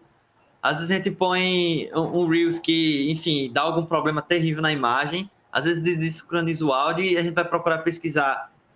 Não tem nenhum canal oficial dizendo como tem que ser. Às vezes É tem, mas não, a é galera do garantido. Instagram não sabe, pô. Quem é que vai saber também? Porque os caras ainda estão testando. O Instagram é uma plataforma de foto. Sempre foi de foto. Aí algum louco do pirata da cabeça disse, ó, o vídeo tá dando dinheiro, estão postando muito vídeo. Vamos transformar essa rede social em uma rede social de vídeo. Só que eles Aham. não sabem fazer, eles ainda estão tentando, ainda estão testando. Tem uma série na Netflix, inclusive, é, Abstract, que é uma série de design, e uma dessa, desses episódios é sobre o design que fez o rebranding do novo Instagram. E no rebranding do novo Instagram, eles já estavam fazendo testes e batendo cabeça em como transformar a plataforma de uma forma que ela se tornasse intuitiva. Em resumo, eles ainda não sabem como fazer isso. Então, quando a gente posta um vídeo, se a gente posta com bitrate baixo, o vídeo sai cagado. Se a gente posta com bitrate alto, rola a compressão deles e sai cagado também. Então, a gente não sabe o que fazer da vida da gente, porque a Fora, gente... fora que, que essa parte É. também, tipo assim, do Instagram, ele também serve como muito canal de venda para coisas menores, tipo, não, não somente para coisas maiores, assim, mas o Instagram abriu muito essa essa questão de produtores independentes de outras coisas, tipo assim, Uhum. uma pessoa que foi também que cresceu muito na pandemia por causa de questão de poucos empregos, as pessoas começaram a trabalhar vendendo produto, vendendo esse tipo de coisa. E o Instagram ela dá essa liberdade. Não é a mesma coisa que, o- apesar do TikTok também ser usado para publicidade, Aham. já é uma coisa que nicha para coisa maior, né? Era o E que eu ia falar. O Instagram, ele também tem essa, esse nicho que, a- além de ser uma rede social de foto, ele deixou de ser uma coisa voltada mais para o pessoal, apesar de muita gente ainda usar de forma pessoal, que é, É. isso que faz com que a parte de mercado dê certo. Porque tem toda Como aquela parte explicar? de você bota produto, não sei o que, o Instagram de, de produtos independentes, assim, também, é uma coisa que, Tinha, né? que não que tem ainda, né? Que não dá Tem, né? Ninguém usa. Eu não comprei nada no Instagram até hoje. Mas, eu- Mas, mas eu enfim. trabalhei com e-commerce que Não, mas ele entendeu? serve como vitrine, é isso que Nicole tá Mas falando. É, não, não então, isso, justo. é- Não, isso aí, beleza. É porque assim, tem uma parte do Instagram agora que é uma sacolinha de compra que você pode comprar lá. É, eu tô ligado, mas eu vou comprar nada ali. Mas, Então, mas na tá verdade, ele redireciona. É melhor ir no Ele site. redireciona. Não, é. É. Beleza, Ele beleza. redireciona, é uma vitrine virtual, entendeu? Pra Então, por exemplo, por exemplo só que hoje em dia. é- antes sempre e-commerce, foi, né? Não é uma coisa fácil de fazer. Aqui, ó. Aí, ó. Aí É, aparece justamente, o histórico esse do, do ouvido que aí. você tentou comprar. Não, vamos comprar Uma agora fita, uma acontece, fita. né? Não esquece. Aí, ó, pronto, pra gente entregar material na TV. Então, o que eu queria dizer sobre essa parada do, do. A gente tem produção pequena média porque a gente entrega para uma demanda nova que surgiu, que são qualquer pessoa que tem uma empresa, microempresa, empresa menor, tem seus funcionários, tem a sua produção de têxtil, de pão, de comida, de alimento, ela quer mostrar o trabalho dela, quer tem agora um lugar para colocar, né? Que são as redes sociais que ela é o próprio produto, porque é gratuito, mas já é outra história mas ela consegue mostrar o que ela faz, o serviço dela, o produto dela, a maneira dela, a- o diferencial dela, né? O porquê dela fazer também conta. E O como é que a Instagram, gente. pequenos produtores, Então. ele também funciona melhor, né? Tipo, com o TikTok, Justamente. é uma coisa nova, que converte muito vídeo, coisa que a gente A tá gente falando. precisa. Mas não é coisa precisa... convertendo para pequenos produtores. E a gente, A gente- entra muito nessa parte dos, dos pequenos e médios produtores. E no A geral, gente Alguém- precisa suprir essa demanda. A gente precisa suprir essa demanda. A gente não é. Eles não vão contratar uma mega empresa de publicidade gigante e a gente tá dentro do que né, se adequa no budget e tudo mais. E, embora exista uma quebra de expectativa, né? Porque tem clientes que nunca trabalharam com vídeo antes na vida e estão começando a trabalhar agora. Eles Não, podem sabem ter quanto, todo não o sabe quanto é, não sabe o que precisa, não sabe essa quanto semana tempo. entrou. Eu tô, Eles podem ter o dinheiro do mundo todinho. É. Eles podem ter o dinheiro do mundo todinho. Mas não sabe quanto custa aí na hora da gente precificar e dizer, vai dar tanto. Às vezes a gente tem que justificar cada centavo do porquê dá tanto. Às vezes o cliente simplesmente só desiste, às vezes ele negocia. Então, também é uma Às barreira que a vezes- gente está vezes enfrentando. ele bloqueia. É, É, entrou em não, contato aí- aí- com uma cliente essa semana que disse: "Ei, Eu quero fazer um vídeo institucional. Aí eu perguntei: De quê? Aí ela fez: Da minha empresa. Mas é de Né? quê? Não, é da minha empresa. Não, não- Jure. É, Nada, sabe? Não tem um mínimo brief porque ela não sabe. Ela só viu um É, outro vídeo que eu fiz, isso é. achou bonito e pronto. Ei, alguém Isso é ligou o complicado. do Samuca aí, viu? Tem que desligar. Foi. ligaram o ventiladorzão aí. Foi Nicole. Ó, o que acontece? É, vai, tipo, é, existe essa, essa, essa quebra de expectativa que é o cliente não saber o que ele quer também, que acontece muito, ele não faz ideia do que ele quer, ele quer um vídeo, mas se ele chegar para a pior pergunta que pode acontecer para Sidney, para Cidinho e para Jonathan, é algum cliente chegar para a gente e dizer, faça um vídeo. Se ele Pronto, virar as costas tá. e ir embora, você tá ferrado. Eu, eu posso É. começar, eu posso começar então. Eu já tenho o costume de fazer isso e porque eu gosto, porque eu tenho paciência. Talvez Ah, Acontece- nem todo mundo tenha como, muito. como tem uns É, amigos faça que não um vídeo, paciência para esse tipo de cliente. Então o que é que eu faço? E aí quem estiver assistindo a gente também quiser pegar essas dicas, não O é uma filtro, né? regra, mas é uma sugestão minha. A minha sugestão é a seguinte: converse com ele. Às vezes ele só quer atenção. Porque se ele não sabe o que quer, ele quer que você diga a ele o que é que pode ser feito. Ok. Então, se você Aham. domina a produção audiovisual, se você sabe que tipo de publicidade funciona, o cara tem uma loja de roupa, é roupa masculina importada, pronto, beleza. Aí tem uma loja no Instagram, tem um e-commerce, ele quer fazer um conteúdo para essa loja. Eu, como produtor, posso chegar para ele e fazer algumas perguntas. Cara, qual é teu público? Qual é a tua ideia com esse vídeo? O que é que tu pretende com esse vídeo? Total. Tu quer vender ou tu só quer apresentar a tua marca? Tu quer mostrar como tu organiza a tua prateleira? Ou tu quer criar uma É. série de vídeos, tipo... Tu quer É uma um coleção lifestyle? específica. É, tu quer criar um lifestyle, tipo, é o, é o surfista, é o mofi, é o empresário que de noite tem uma parada para sair para uma balada, quer comprar aquela roupa. Que público você quer atingir? Então, tudo Tu quer isso- falar, tu não quer falar. é, É. tudo isso vai fazer você, como produtor, chegar para ele depois disso tudinho e dizer: pronto, tá aqui seu orçamento. É esse tipo de vídeo que você pretende fazer. Show! Com- Se ele passar as informações. É. Tem uns que.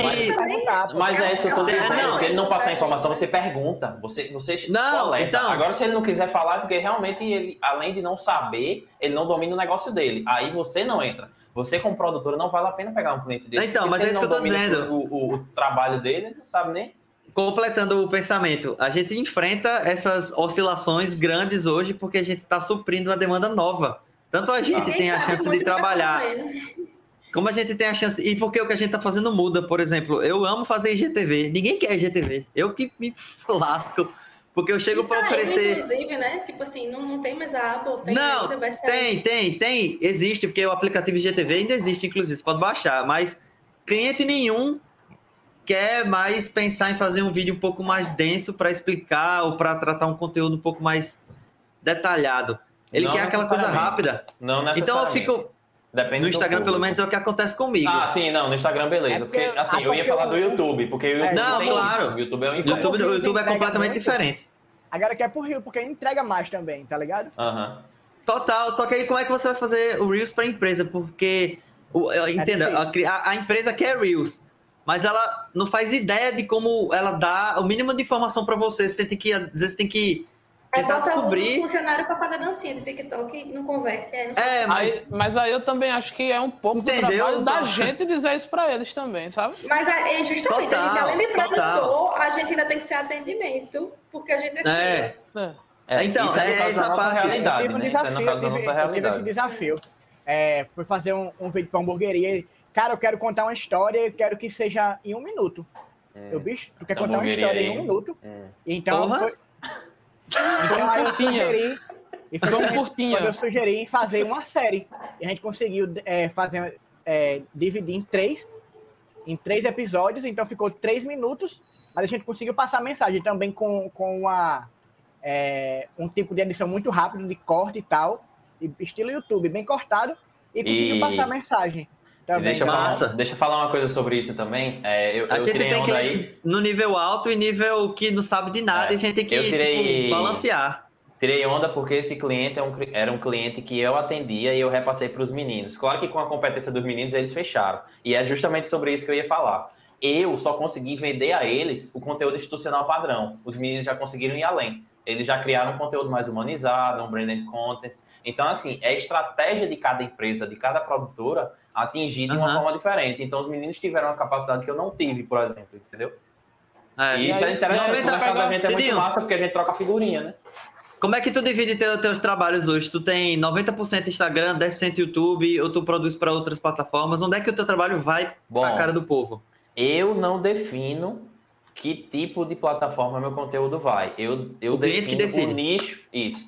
Eu defino o nicho em que eu quero atuar. E o nicho que eu atuo é o nicho corporativo empresarial. Então, eu atuo com médias e grandes empresas, não pretendo mais atuar com pequena, e não é porque eu não sou mais pequeno, não é por causa disso, é porque o, o, o mercado de médio e grande porte é muito mais legal para eu tratar, é mais fácil de eu vender o que eu faço hoje. E é o que tu quer fazer também. E é o né? que eu quero, Às vezes o cara não Sim. quer fazer o que, um, o que uma empresa pequena quer fazer.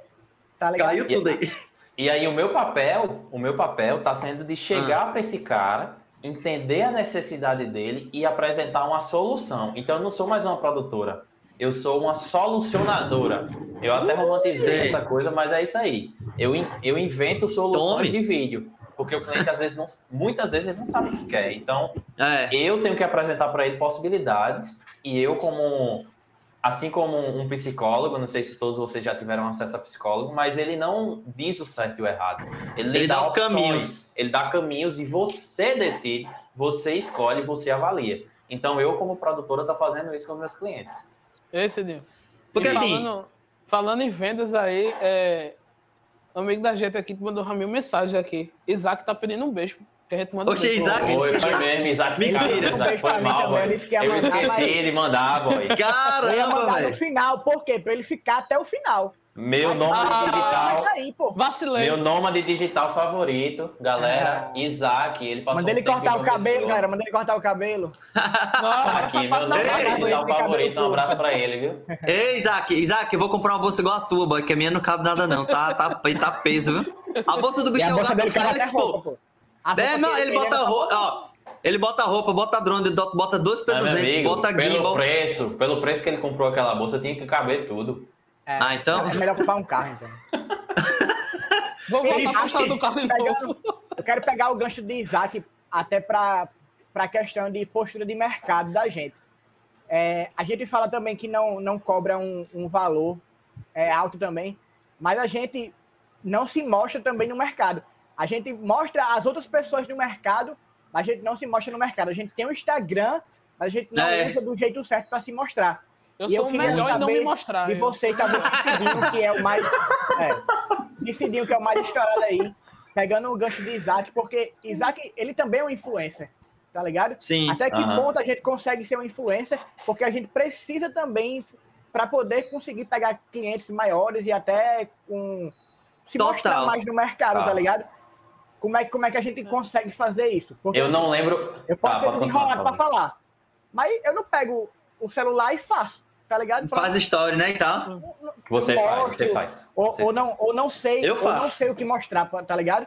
Eu não sei o que mostrar para que gere engajamento, que mostre pra galera que é massa, Tá. tá. ligado? Às vezes, ah, o público que eu quero atuar são as empresas que, que eu quero mostrar, ou são as pessoas que trabalham nessa área que querem ver o bastidores também. Eu nessa pegada também, tá ligado? Eu vou contar um grande resumo da minha história em relação a isso aí especificamente e depois eu vou entrar na resposta propriamente dita. Eu sempre fui muito tímido ao ponto de ser introvertido e antissocial quando eu era mais novo, até o ensino fundamental. Do ensino fundamental para o ensino médio, eu tive minhas, meus primeiros choques de realidade. Eu tocava numa banda na igreja e dessa banda da igreja eu conheci uma galera para tocar numa banda fora da igreja e ter público e ter gente e lidar com pessoas. Nessa mesma época, eu também já estava começando a gostar e achar interessante palestrar para pessoas desconhecidas, e aí foi quando eu percebi que era legal para falar, era legal de falar com pessoas que você não conhece, porque você tem medo de passar vergonha com pessoas que você conhece. Quando você não conhece, então eu comecei a usar isso como uma estratégia para mim e comecei a me destravar cada vez mais. Quem me conhece hoje, se me conhecer hoje agora, ela não diz que eu era essa pessoa. Eu baixava a cabeça e saía para não cumprimentar a pessoa. Então, Eu já fui assim também, mas o foi celular- tempo atrás. o celular é um exercício diário para quem é uma pessoa que tem esse histórico. E eu amo falar em público. Eu acho do caramba falar e ensinar para as pessoas. Eu gosto de palestras, gosto de workshops. Gosto, Gosto de de conversar, tipo dividir. isso aqui que a gente tá fazendo. É, É, uma conversa não, é. que a Não, gente Cidinho sempre tem demais. informal e hoje Por mim, podia ter né? todo isso aqui. mas a gente tem que Não, editar é vídeo, né?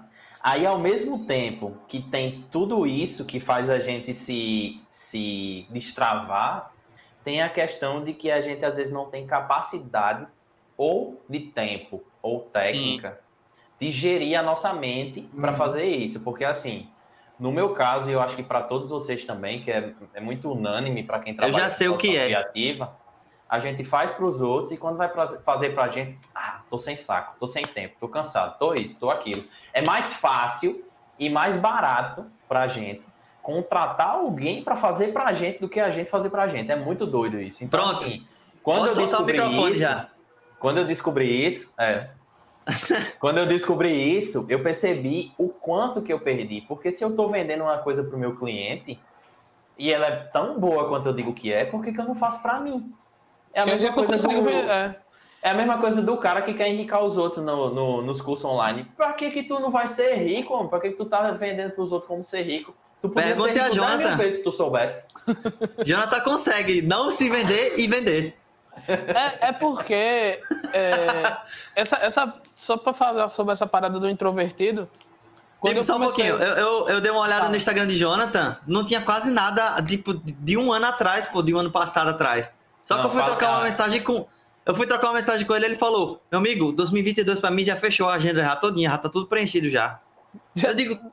Desde novembro tá fechado. É porque ele, Olha aí. ele faz propaganda na Deep Web e a galera contrata ele. É, é, é, aquela história que eu tô falando. O pessoal me procura. É, meu, meu network é muito mais offline do que online. Esse tempo todo que eu tenho produtora e que eu tenho equipe, eu acho que esse da metade do final do ano para cá, acho que é uns três meses atrás que eu vim vender alguma coisa que alguém entrou em contato pelo Instagram, alguém que entrou em contato pelas redes sociais. Pelo, acho que foi há três, quatro meses atrás, no máximo. E falando daquela história do introvertido, eu entrei para trabalhar na, na Rádio Tabajara é, e com o pessoal da SECOM muito cedo, né, com 15 anos de idade. Quando cheguei lá e lá é famoso por ser a, a rádio que, que fala da cultura paraibana e tal. A galera começou a me jogar, ó, tipo, Ei, chegou de Javan aí, fala com ele aí, tem que passar o violão dele. E eu, caramba, eu não sei falar e tal. Eu tive que aprender na, na, na marra, assim, na tora, como Caralho, se diz, tu né? encontrasse de Javan, meu irmão, tu não tivesse nem Já?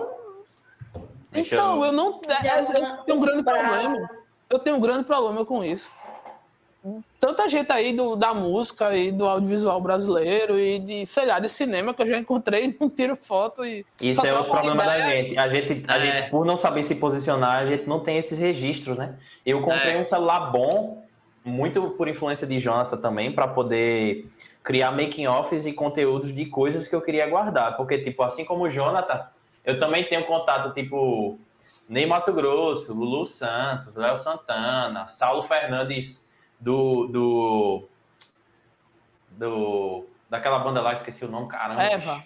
Eva, banda Eva, uma galera, mas eu não tiro foto com ninguém, bicho. Eu trabalhei na equipe de Wesley Safadão e não tenho foto com ele, porque a gente não sabe se posicionar. Porque a gente vende é coisas para os outros e a gente não consegue fazer para a gente. O posicionamento é. é o seguinte: a gente tá atrás. Quando a gente vai para frente, é difícil é, virar essa, essa ideia da cabeça de sair de quem tá atrás só produzindo e passar a aparecer, não sei, é um pouco complicado.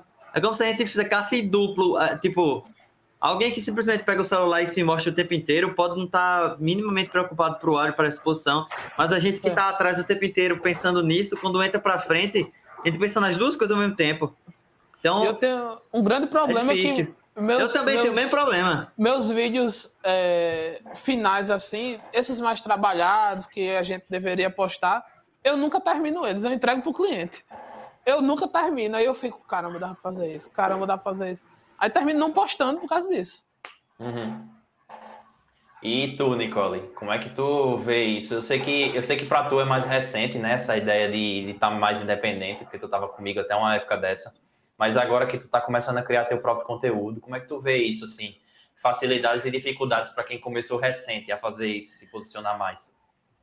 Vai, então, eu tenho uma extrema dificuldade, na verdade, para falar isso. O meu Instagram, é muito pessoal, ela é quase nada de trabalho. E é uma coisa que eu sinto a necessidade de me posicionar também, no sentido, né? Que a gente posiciona os clientes da gente, mas a gente não se posiciona.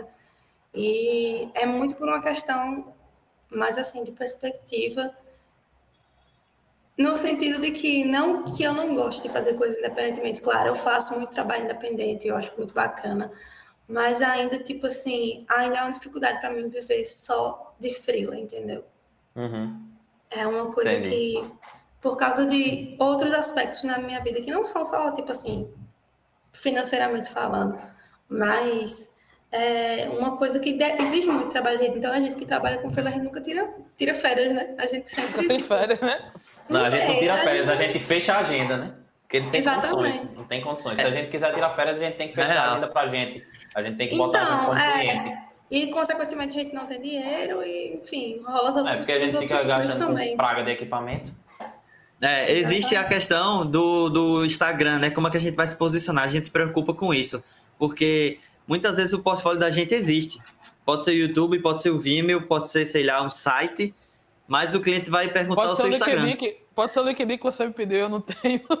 É, LinkedIn. Ninguém- ter meu, Não, meu Bruno, canal que eu eu subi tenho. 300 vídeos semana passada. Foi, porque eu falei assim, Jonathan, cadê o teu portfólio? Aí, Então, pô, Jonathan, não é tá isso, aqui. e não é isso, tipo assim, a tá gente aqui, eu como assim? O meu também. Muita coisa que eu fiz, muita coisa que eu fiz massa. E aí, Não, tipo assim, é. eu nunca parei pra organizar. O meu portfólio não representa metade das coisas que você fazer hoje, entendeu? Então, as coisas que. Como é que tá aconteceu pra mim? Eu tinha um Instagram pessoal que era igual ao de Nicole.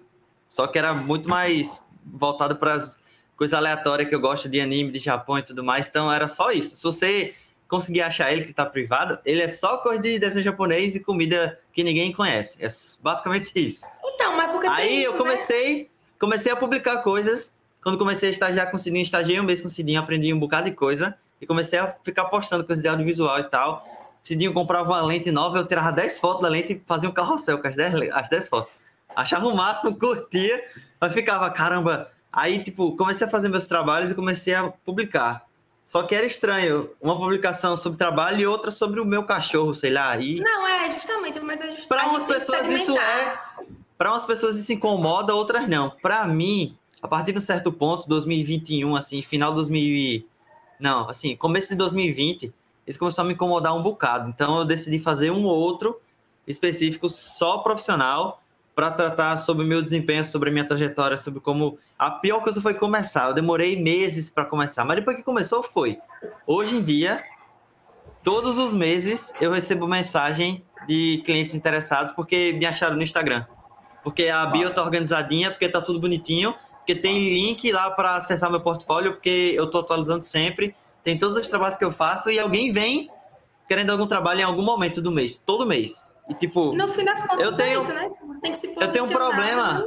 é, eu, eu tenho o mesmo problema de Sidney, de Sidney não, o mesmo problema de Jonathan, de esquecer de gravar, de tipo, fiz uma filmagem do caramba, tô participando de um evento, tô participando de uma coisa, não fiz uma história, não marquei ninguém, não apareci. Quando eu lembro, eu faço. Só que. Às vezes, às vezes porque o cara tá ocupado demais, né? É, então, É, você tá, um você tá ocupado demais e não lembra. Não somente E aí isso, mas nem todo mundo tem essa, essa vontade de, de aparecer, de ser instagramável, de ser meio que É. influencer. É, porque no fim das contas a gente só é visto né? por isso. Tipo, pra isso é uma coisa que eu tenho muita dificuldade. Isso é uma coisa que eu tenho muita dificuldade. Mas, É, mas assim, tem gente, Pra tem gente que se sente. Tem gente que se sente na obrigação, na obrigação de fazer isso, entendeu? Do tipo, se você não fizer isso, você não vende. Se você não É. fizer isso, você não aparece. É. Tem gente que se sente Mas assim, tem gente que, é, tem isso. Tipo assim, é muito diferente, por Afeta, exemplo, de afeta. receber. Tipo assim, você, você Às vezes pode é ser conhecida sobre o seu trabalho. Eu tenho boto fé que esse idioma muitas vezes é procurado por pessoas que, não por causa que viram o Instagram dele, mas porque conhece o trabalho dele do boca a boca, não sei o quê. A maior parte É. dos meus freelas hoje em dia é por causa disso, por causa do boca a boca, por, por indicação, entendeu? E eu tenho certeza que se eu me posicionasse da mesma forma como eu procuro posicionar os meus clientes, eu com certeza conseguiria mais freela, mais essas coisas. Mas é, também tem essa questão de, tipo, da, da tiktokização das profissões, né? Tipo, não somente É. a gente no audiovisual, mas como os trabalhos que a gente faz é muito voltado para isso, para que essas pessoas estejam sempre na mídia. Então, O nosso é mais um acentuado. conflito. O nosso é mais conflito, acentuado porque a gente faz vídeo. Então, como assim você faz vídeo e você não aparece no vídeo? A gente não Isso- precisa isso é um aparecer, né? conflito é, na minha cabeça, muito sobre isso, assim, porque antes de, de trabalhar, digamos, fortemente com audiovisual, da, da forma de, se, de me vender, eu trabalhava em empresa, como trabalhei na CBN, na Band News e tal. E aí eu não precisava me vender nesse, nesse momento. Então, por exemplo, eu demorei muito a entrar no Instagram, eu demorei muito a ter o WhatsApp. eu- todo mundo já tem WhatsApp há um milhão de anos, eu não tinha WhatsApp. Caramba. Eu fui, eu, E, eu tipo, entrei muito é- tarde nisso. Contanto que E- a pessoa esteja de boa, frio. tá tudo bem, tá ligado? Mas é, mas é uma coisa realmente de, de tipo assim. A pressão do mercado ao acho- redor, né? É, Uma coisa, uma coisa que eu tive uma experiência muito ruim no começo, quando eu comecei a trabalhar mesmo, assim, foi ser, ter uma sociedade com pessoas que eu não tinha tanta confiança. Então, assim, eu fiquei meio que traumatizada de ter, de, de fazer frila, entendeu? Tipo, literalmente, de, de, de lidar com o cliente, de todo esse tipo de coisa, eu fiquei meio traumatizada. Então, é uma coisa que eu encontro dificuldade. Claro, claro, eu sei tratar cliente hoje, né? Lógico, por esse trabalho com audiovisual também. Mas, É. assim, é, é uma coisa que, tipo, a gente não, não pode se contentar, tipo assim, ah, eu vou ser bom aqui na minha profissão. Você tem que ser, ser bom em outras coisas também, em se mostrar, em coisas tipo. E não é todo mundo que tem essa aptidão, não é todo mundo que não é tímido. É. Não é todo mundo É. que quer viver esse estilo de vida. E para mim uma coisa muito importante é, eu já tive muita, eu não sei se eu posso considerar burnout porque não fui diagnosticada por um médico, né? Mas eu já tive muitas experiências de esgotamento trabalho por trabalho. E tipo assim, ter um Instagram profissional não necessariamente implica que você tem que se esgotar pro trabalho, mas eu acabei deixando tipo assim a a rede social mais para um, um momento de descontração para uma coisa assim. E isso é uma escolha minha, tá ligado? E lógico, isso tem consequências, porque eu não recebo tanta mensagem de frila como o Bruno, por exemplo, mesmo, tipo assim, trabalhando a É. mesma quantidade de tempo, ou então às vezes até um pouco mais, tá ligado? E aí é isso, como é que você consegue se mostrar? Tipo, às vezes você se mostra aí, é, como, como frila, e aí um dia, sei lá, será que você consegue pausar pra, pra ser CLT, entre aspas, assim, pra ser Então. emprego, tá ligado? E não, não é uma coisa fácil de atingir, assim. Tipo, não é possível, lógico, mas é, é isso. Tipo, por isso também, muito que eu também estou num- numa empresa hoje em dia.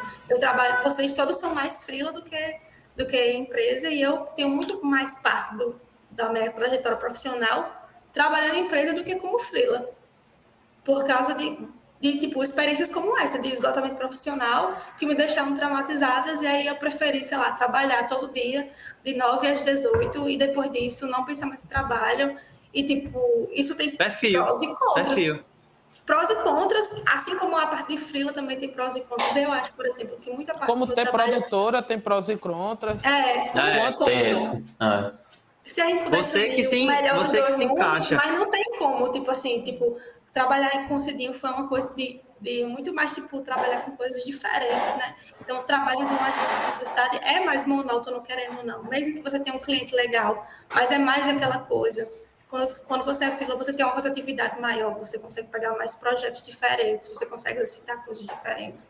Mas você também pode acabar se esgotando, não sei o quê. Então, tipo assim, é sempre, é sempre os dois lados, sabe?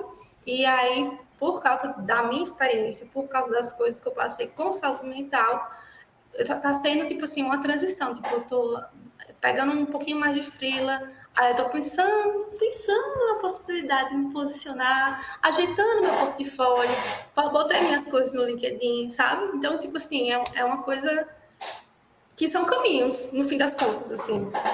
É.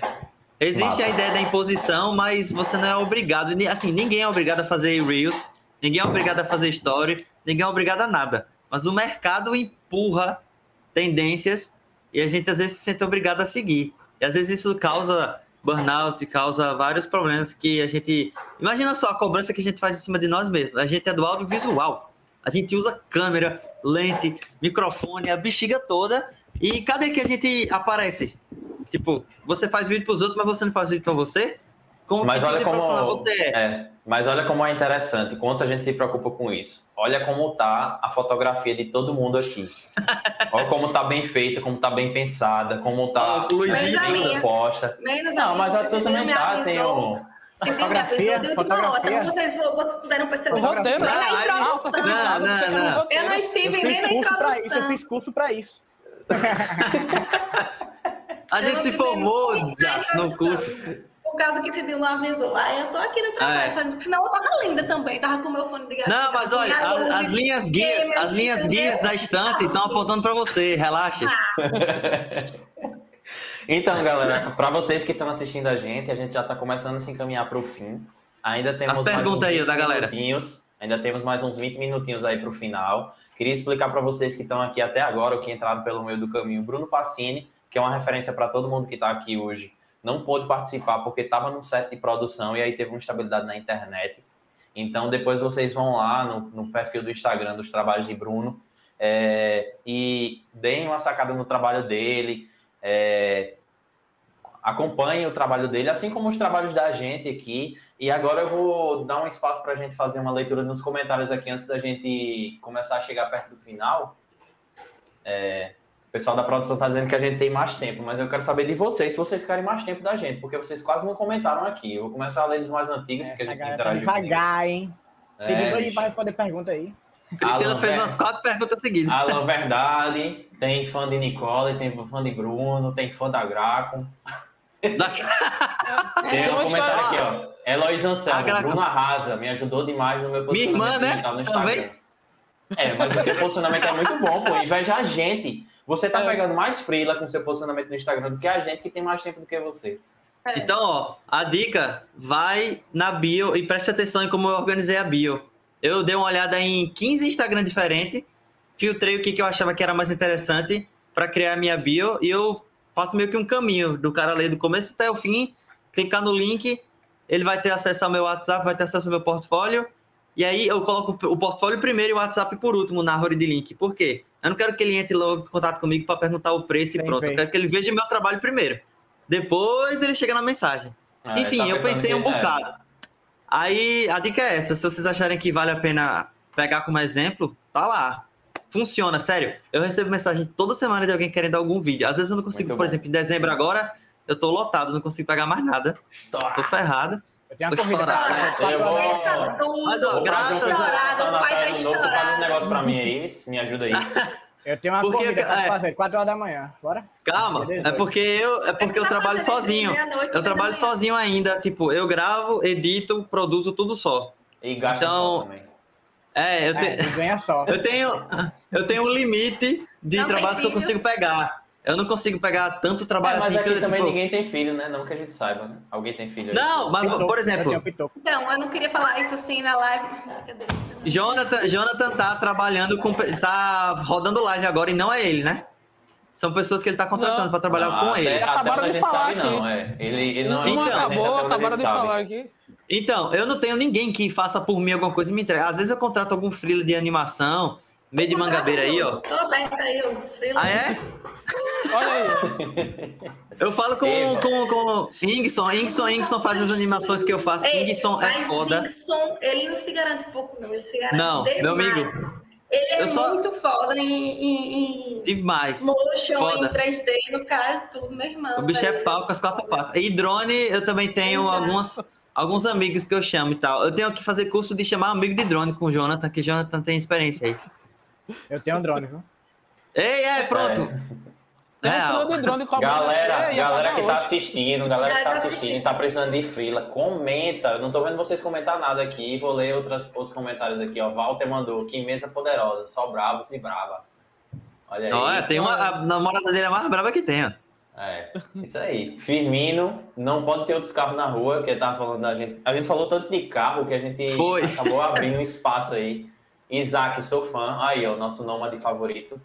É. É, Bruno, também. o melhor que eu conheço. Priscila, minha esposa, o amor da minha vida, tá? Em João Pessoa, eu tô em São O Paulo. amor da minha. Olha o Isaac aí, ó. Do nada. Poxa, Isaac Como é que entrou do nada. Do nada. Esse Isaac hackeou o Bitweek, entrou aí. É, pronto, cara. Ele sabia onde ele tá do Pará, Do sei lá, Maranhão. O que que ele tá fazendo? Isaac, que se isso? apresente pra galera que não lhe conhece ou que conhece Só- e não sabe onde você Só tá. vida- Agora, só vida agora a audiência passou de 500 mil pessoas, pô. Gente, arroba contêiner audiovisual. Aproveita. É. Arroba Bruno Videomaker. Cadê aqui, ó? Pô, tá ao contrário a câmera, porra. Aqui, ó. Só vi dar um oi aqui. Eu tô no meio do embarque. Oi. Já já vai ter chamada de voo aí. Eita. Foi massa, Nosso Isaac, beijo, que a gente mandou beijo pra você. Agora eu quero meu beijo. Foi, a gente falou de você, É, viu? caramba, Ah. todo Do seu posicionamento, viu? Eu Isaac, quero pra link de desconto tá- na bolsa. Pra galera que tá na live aí, Isaac hoje é uma das referências pra gente de posicionamento de marketing digital para quem trabalha com audiovisual. Ele foca Total. muito na linguagem de network do business, a linguagem do business. Ele é um dos primeiros que quebrou essa barreira de que filmmaker não precisa vestir preto. Então, galera, sigam o conteúdo dele. Olha, ó, É uma grande barreira. é uma barreira. Eu tô de preto, pô. tô- Eu e Jonathan. É, tá. Eu e Jonathan seguindo o protocolo aqui, ó. Inclusive, é, eu tava até falando, eu recebi uma mensagem no direct esses dias, dizendo assim, Isaac, como que tu faz para conseguir cliente, sendo que tu não mostra o portfólio, tá ligado?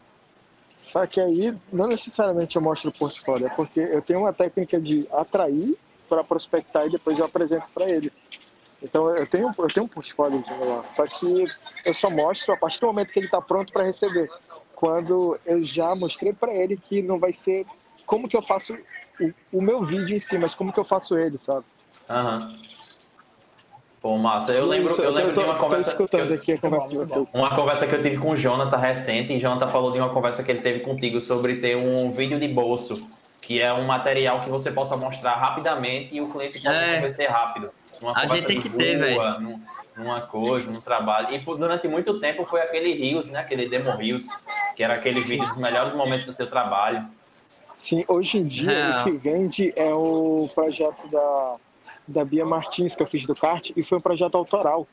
E toda Uhum. vez que eu mostro esse vídeo pra galera, é o que mais É o que tu faz hoje, né? É o que tu oferece hoje, né? Lifestyle.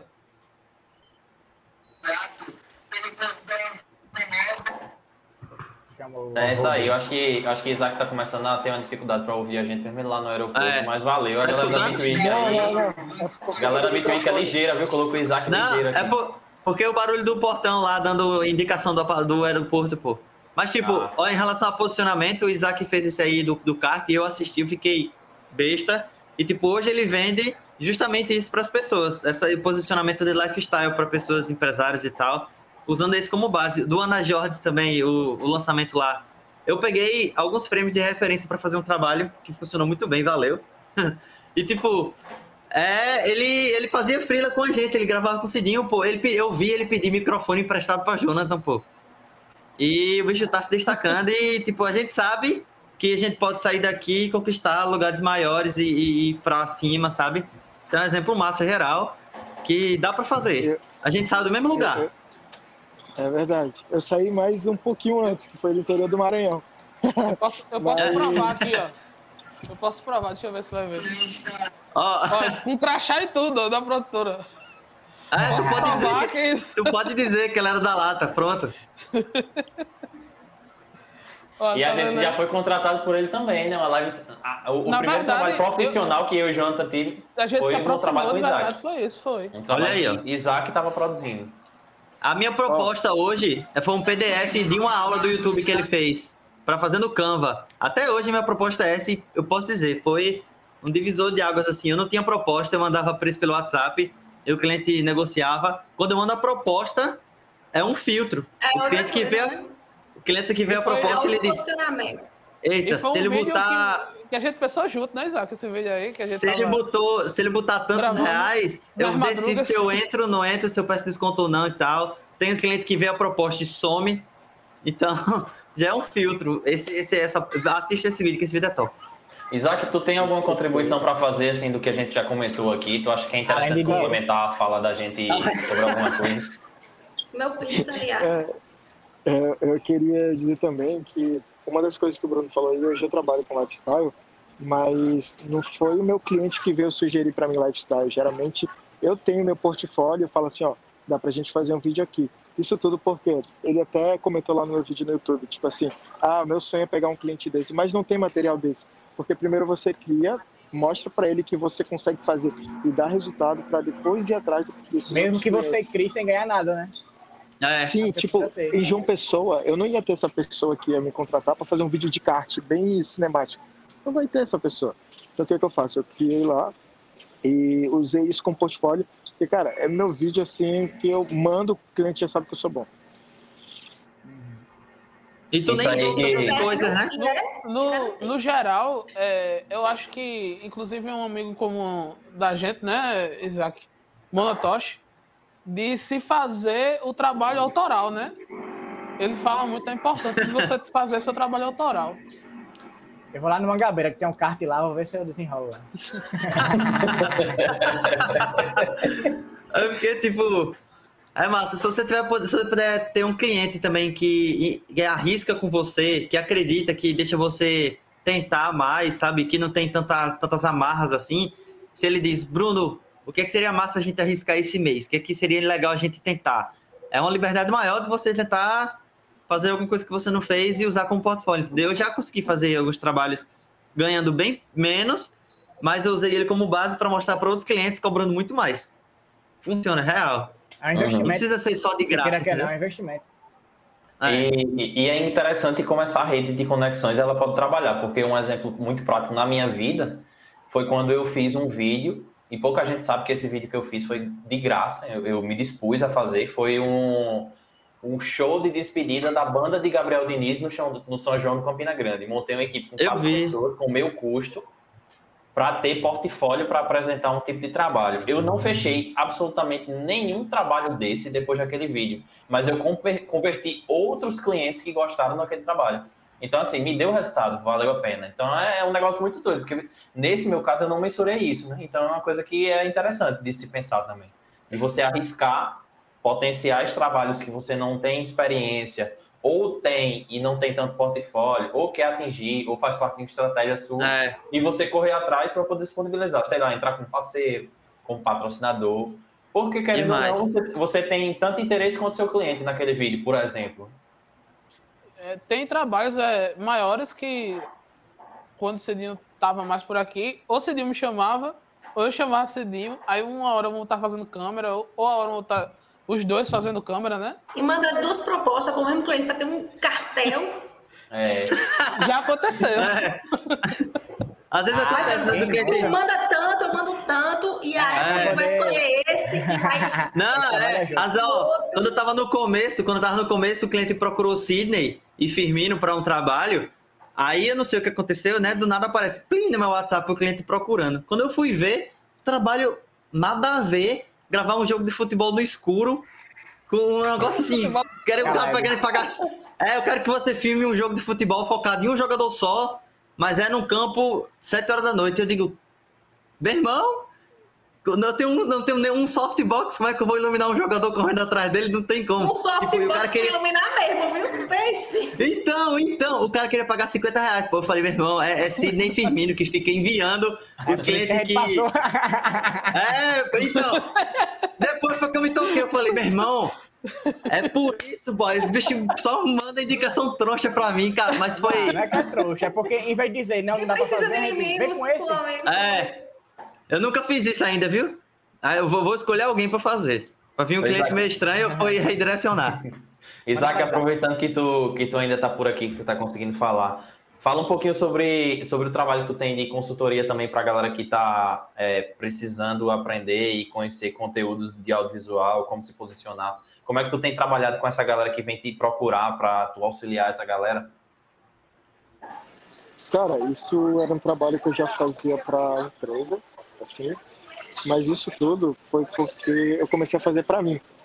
Então, eu tinha que ser minha prova, prova social. Se eu conseguir dar certo para mim, eu consigo fazer para outro cliente.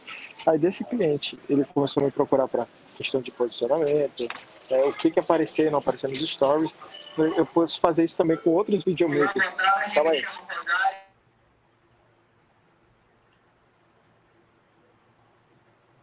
Ah, tá. Ele tá, ele tá evitando que digam pra onde que ele vai agora, pô. É surpresa.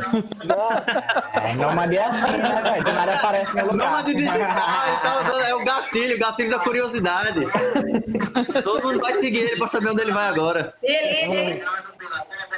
E, e assim, depois disso, é, eu abri uma lista de mentoria que tem 15 pessoas essas 15 pessoas, eu estou desenvolvendo a metodologia, usei como MVP.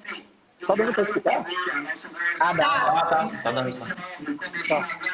Eu fiz esse MVP e agora em janeiro eu vou estar lançando a segunda turma, assim, que eu quero fazer com mais pessoas.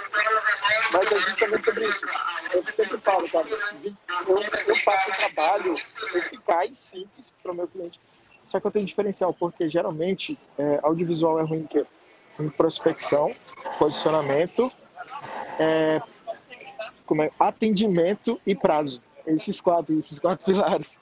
E eu entrego isso daí de forma simples para o cliente e ele, cara, fica super feliz, sendo que eu só fiz a minha obrigação. Uhum. Eu comecei a É, perceber é isso. isso. e falei, cara, eu posso vender isso daqui para os outros. Eu, eu ouvi uma vez de um cliente, quando eu falei que, em, em um momento muito ingênuo da minha parte, que isso era um diferencial que eu tinha, o cliente disse: Não, mas isso daí não é um diferencial, não, isso aí é sua obrigação. Só que aí, qual foi o choque de realidade? Primeiro, porque se fosse obrigação, todo mundo fazia. E segundo, se eu estou fazendo, é meu diferencial, sim. Então eu consegui converter esse cliente depois que eu descobri isso que ele falou. Então, então assim, é uma coisa muito interessante que, felizmente ou infelizmente, quem está certo no mercado, quem está minimamente fazendo o bem, tem uma posição de destaque mais do que qualquer outra É. pessoa. Porque a gente conhece muito, muitos amigos da gente, muitos profissionais que são altamente criativos e competentes, são muito bons no que fazem, mas não sabem se posicionar, não sabem É. ser profissionais, não sabem falar com o cliente, não sabem dar prazo, não sabem dar valor. Às vezes- não sabe passar a informação. Porque Aí, na, na teoria, quando Dá existe um respeitar, né? modelo, um modelo de agência de alguma coisa do tipo, isso era uma coisa que era segmentada com pessoas diferentes, né? Uhum. Você Isso é não uma tinha coisa que a obrigação de gente ter isso tudo. né? A gente teve que se adaptar por causa da necessidade, do- tanto do mercado quanto da necessidade da gente de ganhar dinheiro como no geral. Isso. E, É. e eu até consigo entender quando a pessoa tem dificuldade e, e essa pessoa não tem aptidão nenhuma, beleza, ela não tem obrigação de ser bom nisso aí. Então, se ela não tem a obrigação de ser boa nisso aí, ela tem que criar mecanismos para o trabalho dela funcionar sendo bom. Então, se eu sou ruim no atendimento, acabou, eu tenho que arrumar um Isso. atendimento para mim, ou eu tenho que Terceiriza. ser Ou contrata uma que pessoa, ou você É. tem que fazer o curso, ou você tem que se capacitar. Do mesmo jeito É. que a gente aprende É. coisas novas e se auxilia em coisas, tanto na linguagem como na parte técnica. Por que, que São Bruno consegue desafios trabalhar da- sozinho? Bruno consegue Por que trabalhar que eu? por causa do que Nicole falou. Porque, porque ele conseguiu se adaptar. Em um determinado momento, eu, Jonathan e Sidney, por exemplo, a gente não conseguiu mais fazer isso. Então a gente tem pessoas que fazem isso pra gente. A gente tem mecanismos que facilitam isso pra gente. Então, Entrega. eu melhorei, eu melhorei o meu faturamento agora porque justamente entrou mais gente num time que eu tô fazendo parte agora, da Neocolab. Com o Dani, que é a patroa financeira que me dá a mesada todo mês. É a mulher que cuida do meu dinheiro. Pesada? É, não, porque, tipo. Porque ela, ela administra muito bem todos os clientes que a gente tem de design de fotografia, de vídeo, de gestão de tráfego. E depois ela faz os apanhados e faz a distribuição, entendeu? Então eu Tá. ganhei muito mais dinheiro de já- setembro já pra cá. Já estão é uma Porque- coisa que é muito diferente de. de Demais, pô. Tipo, a muito gente, a gente gastou energia grande para pensar fotografia, para, enfim, pensar nas lentes que a gente vai usar para o job, no roteiro, na, na estrutura do que como a gente vai contar a história do cliente. E depois a gente tem que pensar em todas as outras complicações que essa parte de gestão eu tô assessorado agora, faço- fazendo parte de um time colaborativo. Então, tem uma fotógrafa que me ajuda trabalhando junto comigo, eu não faço fotografia. E, tipo, negar isso para o cliente às vezes é negativo. Agora eu posso indicar. Eu disse eu tenho Claro. uma pessoa na minha equipe que faz, então já é uma informação negativa a menos que eu não tenho que dar para o cliente, entendeu? Sim, Tem verdade. a gestão de tráfego também que faz o meu vídeo e parar na cara de quem precisa. Né? Se eu só entregar o vídeo pro cliente e ele que se vira, ele pode soltar no WhatsApp e morreu ali e acabou, entendeu? Então agora eu tenho, eu cresci muito mais no meu faturamento e a minha capacidade de trabalhar e os clientes que olharam para mim depois que eu entrei nesse time, que é um time campeão, massa 2022. Se tudo der certo e a Omicron não vier pro Brasil, por favor, já chegou, mas enfim. Se tudo der certo, Mas a- 2022 a gente cresce mais. Tem notícias boas sobre a Omicron que algumas vacinas já estão se tornando eficazes já em relação Ah, a, então. a tomar mais uma ou, ou duas doses. Então a gente tá tranquilo ainda. Não tá Beleza. preocupando tanto. Eu queria, eu queria falar mais uma vez com o Isaac e perguntar a Isaac sobre, sobre isso em relação a grandes empresas, porque a gente está falando dentro das nossas realidades. Isaac está tendo contato com grandes produtoras, médias e grandes produtoras que têm bastante funcionários, sem citar nomes e sem, e sem é, envolver a ética no meio. Queria que se Isaac pudesse comentar sobre como é a dificuldade que ele está tendo de fazer essas empresas entenderem que isso é importante e como é que está sendo o trabalho dele para poder é, gerir e mentorear né, essa galera que está nessas dificuldades de gestão de tempo, de equipe, de equipamento, até, até backup também, né? Que a galera se enrola um pouquinho. Não sei se tu conseguiu entender bem, Isaac, o, o que eu falei, eu acabei me enrolando um pouquinho, mas deu, né? Pronto. Cara, é, é muito louco que para você ser padeiro, você não precisa saber. Você quer montar uma padaria, você não, não precisa ser o padeiro. Assim. Videomaker que quer montar uma produtora, ele não precisa ser artista da parada. E a maioria é o quê? Junta dois videomakers, junta a galera da criatividade, vamos fazer um negócio, beleza. Mas vai ter um momento da, da parada que você tem que dividir quem que vai pro criativo, quem que vai pro financeiro, quem que vai fazer a parada chata de, de acontecer assim. E o maior déficit da galera é isso. Tipo assim, não tem realidade, não, não sabe pesquisar, fazer pesquisa de mercado, por exemplo. Eu sei quanto os concorrentes cobram, mas isso ser uma coisa normal. Porque a gente tem tipo, que negócio, ah, não, não, não, não, até porque eu preciso. Calma aí, tá dando pra escutar? mais ou menos, mais ou menos. É porque agora botou pra falar, viu? É, o calmo, calmo, bicho. Não, é, começou. Eu preciso, eu preciso saber sobre isso, justamente para caso eu consiga ter algum projeto futuro, eu contratar ele também, sabe?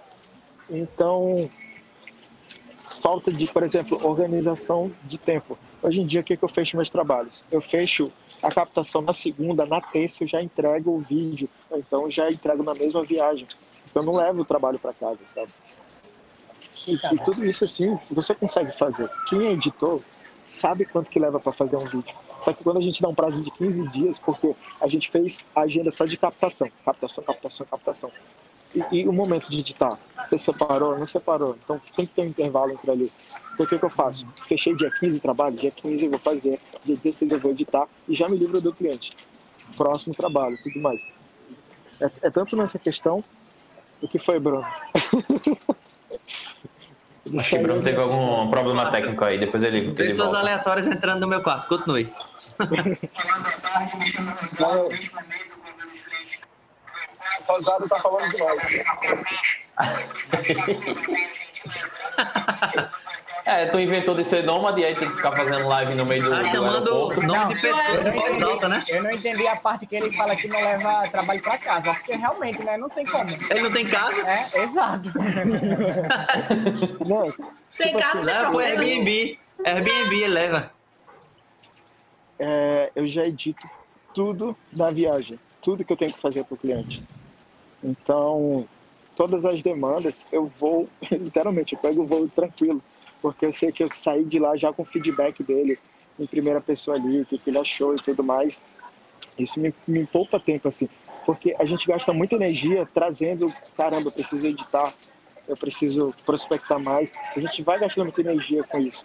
E também de tipo assim, ah, eu preciso editar para receber os outros 50%, sabe? Isso você, você vai gastando muito, muita energia você não foca em outras coisas para parar. Então, é, é, essas produtoras, a maioria tem questão de questão de tempo, não sabe criar um lance de meritocracia dentro da empresa para que o funcionário também se sinta dono da parada. Porque o que, que o cara vai fazer? Ele vai crescer um pouquinho e vai sair de lá. Porque não é culpa dele, é culpa sua porque você não deu visão de crescimento para dentro do cara, dentro da empresa. Se o cara não vai crescer ali, ele vai sair. É, fa- faz parte da parada.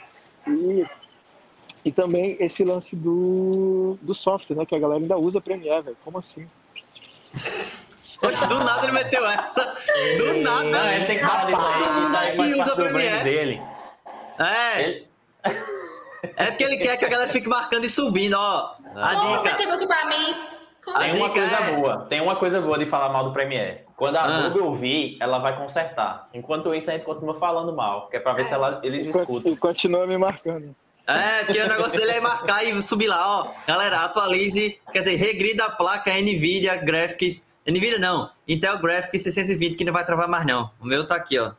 Faz seis meses que não trava meu Premiere. Parabéns. Mas isso aí, Vou te mandar um projeto aí pra travar. Que nem aquela do Eu vou WhatsApp. ter que sair aqui, pessoal, porque meu voo Beleza, vai daqui a pouco. Ei, valeu, viu? Valeu pela tchau, até a próxima. Obrigada. Valeu, Falou, pessoal. boy. Quando chegar, avisa, já tava, chegou bem. Bruno Passini não pôde ver, mas aí Isaac acabou entrando. É, preencheu. talvez, talvez ele até tenha conseguido ver um pouquinho da conversa da gente, mas ele não conseguiu entrar, né? Eu acho que o problema maior foi esse. Ele tinha muita coisa Uhum. interessante para deixar essa conversa ainda mais rica, porque ele tem muita vivência com sets de publicidade de marcas que a gente consome e conhece. Ele trabalhou com, com as marcas muito grandes, assim, nacionais e internacionais. Ele podia dizer um pouquinho mais sobre a hierarquia num set de produção, e isso é interessante. Mas É, a gente, a gente- eu, eu, por exemplo, não tenho experiência com ordem do dia, ou com primeiro assistente, nunca tive foquista, tipo, e nem fui foquista para ninguém, então são Mas coisas aí já é um assim. Negócio bem, bem acima. Não, É, então, eu já, não tive, chega. eu já tive essas experiências, mínimas, mas tive. O que eu posso compartilhar para vocês é Hum. que depende muito da sinergia da equipe, porque assim, a gente lida com seres humanos. Então tem pessoas que acham legal, num ambiente de produção, ser ríspido, ser grosso ou chegar a próximo de humilhar. Eu não estou dizendo que isso é regra, ou estou assustando as pessoas para dizer que isso tem que acontecer. O que eu estou dizendo é que a cada 10 sets, por exemplo, um é assim. Então você tem que estar preparado para entender que a pessoa ela vestiu um personagem para fazer aquilo funcionar. Para ela, na visão dela, aquilo funciona daquele jeito. Então, assim, a gente tem que entender também como é o papel da gente dentro do universo do audiovisual. Porque se eu estou como foquista, eu estou prestando um serviço para quem está operando a câmera, para quem está assistenciando a câmera, que naturalmente está junto com o diretor de fotografia, que naturalmente está com o continuista, que naturalmente está com o diretor de produção, que naturalmente está com o cliente quando o cliente está no set. Olhando lá no que- monitorzinho. Isso, isso. Que geralmente não é isso que acontece, geralmente é o diretor, ou a agência de marketing, ou, ou alguém que está fazendo a gestão da parada, mas o que você tem que entender num set de publicidade nesse nível é que você não pode simplesmente chegar e dar uma sugestão, porque a sugestão muitas vezes soa como tipo, tô duvidando da sua capacidade, eu acho que tem como fazer melhor. Então, para quem está assistindo essa cuidado. live agora e entender que esses processos no audiovisual existem, e eles são bons, e eles são saudáveis, eu acho que é do caramba, é muito bom, mas a gente tem que entender até onde vai o limite e o respeito do trabalho dos outros. Porque se eu estou operando câmera, um set desse, e o diretor me pede uma coisa, é, uma, é um jeito. Mas se o cara que é gafa e está montando a luz, chega no meu ouvido e fala, esse enquadramento aí tem como melhorar, eu já vou entender como uma ofensa. Então eu tenho que Aham. entender onde começa e onde termina para poder trabalhar bem num set de publicidade, porque um set de publicidade é selva, é guerra. Você tem que estar preparado psicologicamente. E não é Tem é tempo, ruim. né? Ah, meu Deus, é ruim, ah, é um saco. Não, é, tem tempo. Tem um carinha chato lá que tá dizendo assim, ó, de quatro e meia termina esse- essa produção. A gente tá em 4 e 20 tem 10 minutos para rodar isso aqui. Se não rodou, acabou. Desse jeito. E o montador, se- Caramba. se o cara que tá montando e editando o vídeo tiver lá também, ele vai botar pressão no teu vídeo e vai dizer, bicho, eu não posso fazer o vídeo sem essa cena. E vira e faz. Então, assim, às vezes tem Imagina. isso. Às vezes tem isso. É, Então, é, isso é a realidade que tu tá, tu tá encostando nessa realidade É, muito mais vezes agora em São. Paulo. E outra coisa A que eu tô gente entendendo aqui também é. Tá, tá um pouco distante disso. tô- O que eu tô entendendo dessa realidade é que a gente tem que definir qual é o nosso papel dentro da produção. Eu amo produzir audiovisual, eu amo o que eu faço. Mas dentro de uma produção dessa, eu tenho que entender quem eu sou. E hoje eu entendo que eu gosto de estar com a câmera. Então eu tenho algumas opções. É, eu, eu posso ser operador de câmera, eu posso ser assistente de câmera, eu posso até chegar a ser um diretor ou um diretor de fotografia. Mas o meu papel no set é com a câmera. Então eu curto a câmera. Aí vamos dizer que Jonathan curta a produção. Então ele é o produtor executivo. Ele é o cara que organiza as coisas. Ele é o cara que bota para funcionar. Ele é o cara que grita com a galera em relação ao horário. Ele é o cara que faz isso. Ah, Nicole, a direção de arte. Nicole é especializada em pensar como é que vai ser a fotografia para o diretor de fotografia. Então ela vai A dizer cor da vai entrar- mesa, os vai entrar no objetos, tudo. sofá. é, é, o, o diretor de fotografia disse: ah, vai começar com o plano médio. Então Nicole vai dizer: não, então tem que ter esse sofá aqui no plano médio, vai ter que ter tal coisa, vai ter que ter isso, vai ter aquilo. Sidney vai ficar responsável pela iluminação. Então ele pode ser o gaffer ou ele pode ser o diretor de fotografia. Então ele vai definir a posição da luz, a estética da parada, se vai ser coloridinho como ele tá aí no quarto gamer dele, se ele vai ser mais monocromático como o que Jonathan e eu tá. Então assim, depende muito de como a gente se posiciona dentro desse trabalho. Claro que o que você está dizendo, Bruno, é totalmente certo. A gente está longe dessa realidade. A Talvez gente aqui, esteja- no caso, eu. Não, mas a gente no geral, porque eu também não me excluo disso, não. Eu tô tentando entrar, né? Assim Sei. como quem tá assistindo essa live, quem tá vendo esse material na BitWeek, também pode estar se perguntando onde é o papel dele no audiovisual. Então, acho que é interessante a gente falar sobre isso para a gente também, também entender onde é que a gente pode se encaixar. Isaac, que entrou Demais. agora, foi um exemplo disso. Isaac começou sendo freela, virou influencer, abriu uma produtora e descobriu que ele não queria nada disso. Mas para ele descobrir, ele teve que ir atrás, ele teve que tentar, ele teve que conversar, ele teve que conhecer. Ele arriscou, né? estudar, Ele teve que arriscar. Eu tô arriscando. E aí, eu tô saiu da arriscando. produtora, foi pra fora. Você assim também. Como eu tô arriscando. Eu tô arriscando deixar de ter uma produtora para ser uma, uma pessoa que eu possa contar em projetos de outras pessoas. Por quê? Porque eu quero entender como é que funciona esses projetos para saber que porte eu posso ter se eu voltar a ser produtora. Onde eu posso atuar se eu voltar para ser produtora. E eu tenho que ter consciência disso. Eu não posso simplesmente, ah, deixa eu ver, vamos ver, não sei o quê. Então, acho que para quem está assistindo a gente e está começando no audiovisual, ou para quem já está no audiovisual e acha que está perdido, tipo, ah, eu fazia casamento e não faço mais, me lasquei. E agora, o que é que eu faço? Bicho, é o Tem seguinte, muita coisa. Tem que entender o que é que tu quer fazer, porque muita Exato. coisa, tem muita coisa Tem, mesmo. Tem, tem, uns tem. nichos, tem uns nichos que a galera não, duvi- não, dom- não divulga. Eu comprei um equipamento de um cara uma vez que tinha uma produtora de audiovisual para conteúdos agrícolas. Ele só fazia vídeo para roça, para É, existe. para colheitadeira, Existe. para É muito Tu doido. é doido, isso, tem, tem, pô. Tem, tem pra caramba. E tipo, pode, você pode trabalhar no audiovisual fazendo várias funções ao mesmo tempo, sendo você sozinho, para desenrolar todos os trabalhos, como a maioria das vezes acontece comigo.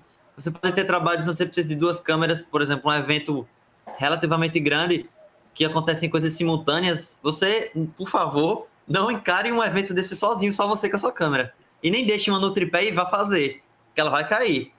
A galera derruba. Então, chame outra pessoa. Ó, Sidney, chame outra pessoa para ir junto com você, para gravar com você, para ser uma outra câmera, alguém que pense.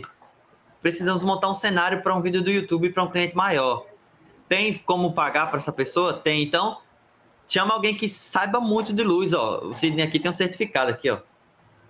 Chama Sidney, monta a luz, ajeita tudinho direitinho, sabe? Tem como a gente cada vez mais deixar de fazer um trabalho completamente sozinho, se virando, ficando suado no ar-condicionado, de nervoso, porque tem que lidar com tudo sozinho, e cada vez mais a gente aumentar o nosso valor, a nossa qualidade, colocando outros profissionais, né? Tem gente que faz animação para mim, porque eu já quebrei cabeça com After Effects e não, não faço nada muito inacreditável, então tenho essa ajuda. Tem a parte de drone também, que eu tenho auxílio. Às vezes câmera também gravo junto com o Lucas Machado, me ajudou várias vezes também em vários projetos grandes. Teve um grande que eu nem toquei na câmera e foi muito estranho. Era para gravar eu e ele junto, certo? Só que em determinado momento eu falei: Não, bicho, eu vou, eu vou ficar fazendo make off com a minha câmera aqui, eu vou dirigir e tu grava. E deu certo pra caramba. Ficou muito bom. Então, a gente vai aos poucos tentando chegar num patamar grande de ter um trabalho com mais pessoas envolvidas, com uma pessoa que vai fazer só uma coisa, você outra e outra pessoa outra, em vez de todo mundo aleatório grava o que quer e depois a gente junta, sabe? Aqui a É. gente vai crescendo desse jeito. O Cidinho que tá batendo no mercado muito maior, de frente, e a gente aqui tá, tá dando esse espaço. O Sidney pode falar um pouco mais disso, porque ele e Firmino fazem é, curtas e já tiveram que dividir funções grandes, tiveram que, enfim, lidar com Dá para entender um pouco qual é a característica de cada um e dentro da publicidade, dependendo do tamanho que você vai fazer, tem essa mesma pegada, né? De cada um É tem uma função e não invadir a função do outro. Apesar de saber fazer a função do outro, é não invadir, é respeitar e confiar.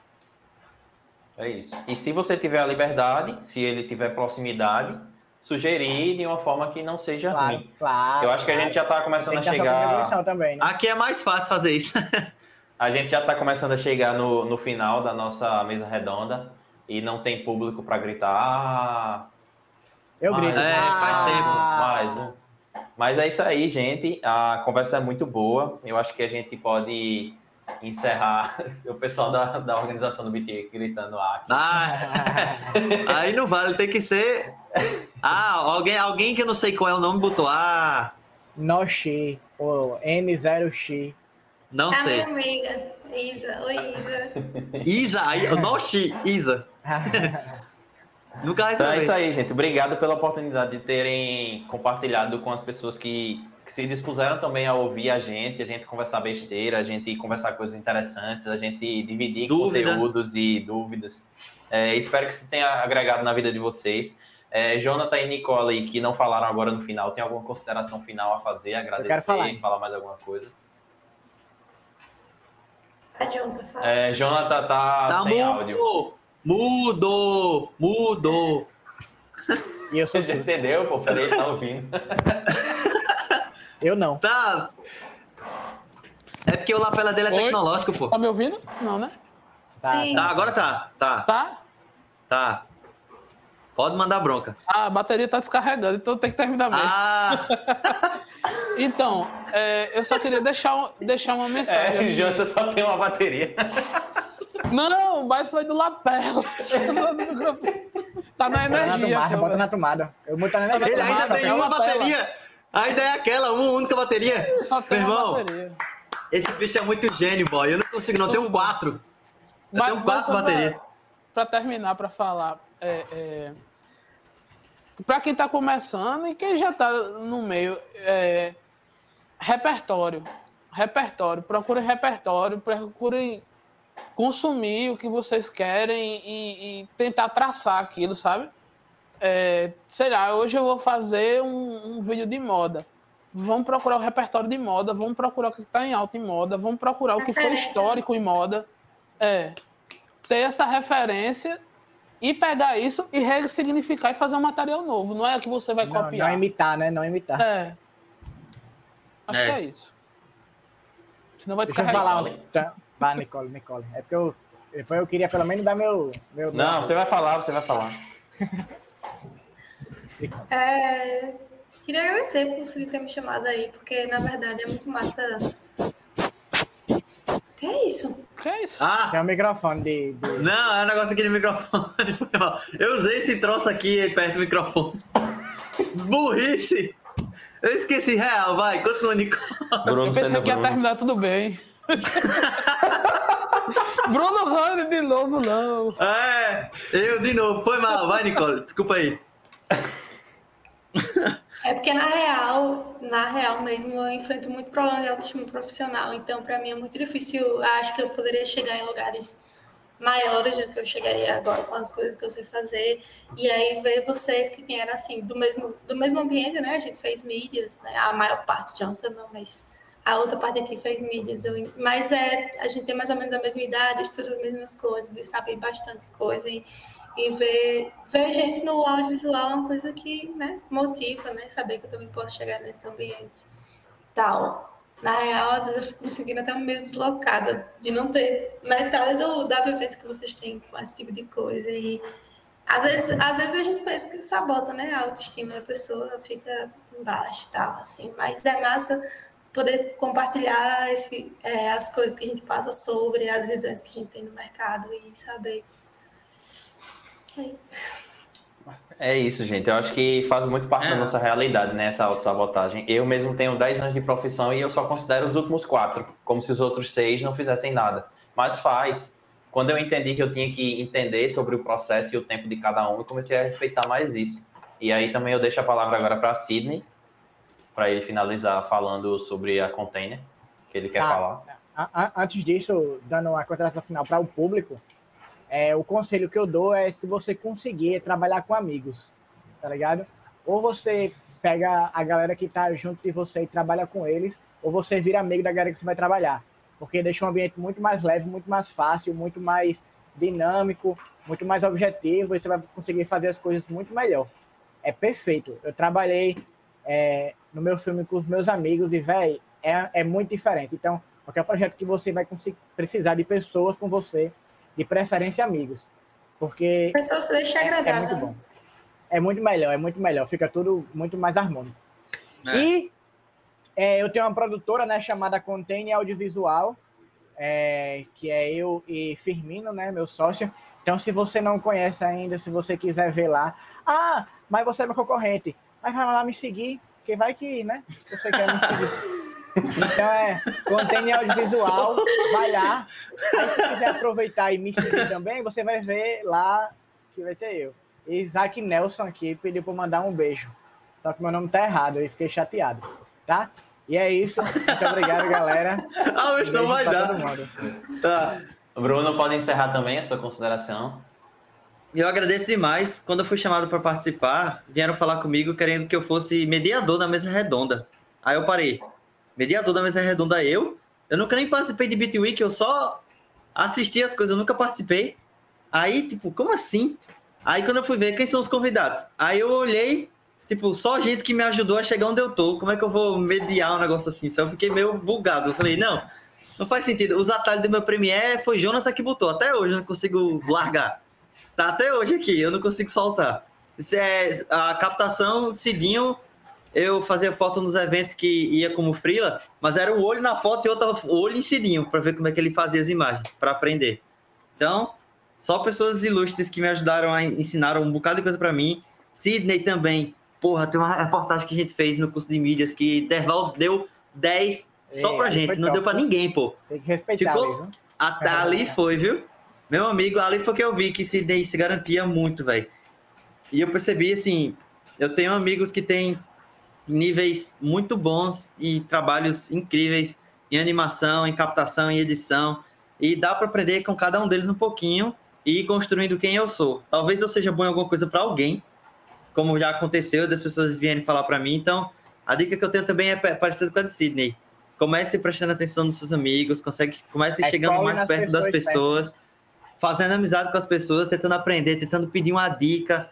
Por exemplo, deu algum problema na minha lente, eu vou lá em Firmino e disse, testa para mim, me diz como é que tu como é que tu usa, como é que funciona. Para Sidney, eu perguntei sobre a luz aqui do quarto, qual é que era o mais forte. A gente sempre vai aprendendo micro coisinhas que vão fazendo diferença. Então, todo mundo aqui, eu acredito, tem canal de mensagem aberto para receber dúvida, para responder pergunta, para dar uma dica. Se quiser entender sobre posicionamento de qualquer um aqui, cada um tem uma coisa para falar.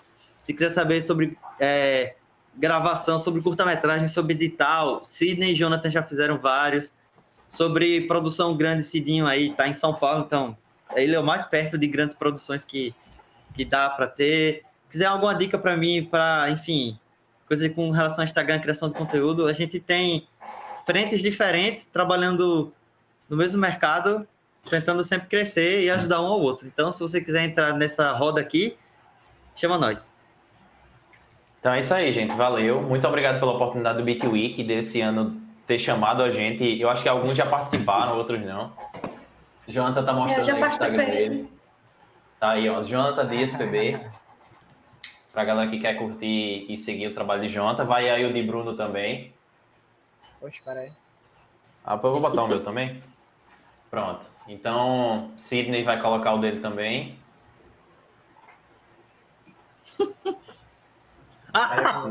Acabou a bateria Nicole- do road dele. Nicole, Acabou pode a deixar que eu coloco o teu aqui. Aqui. Eu coloco o teu aqui, viu, Nicole? Ó, o container aí, ó. Bota não, Oxê, não, mulher, bota, oxê. porque o meu Instagram é pessoal.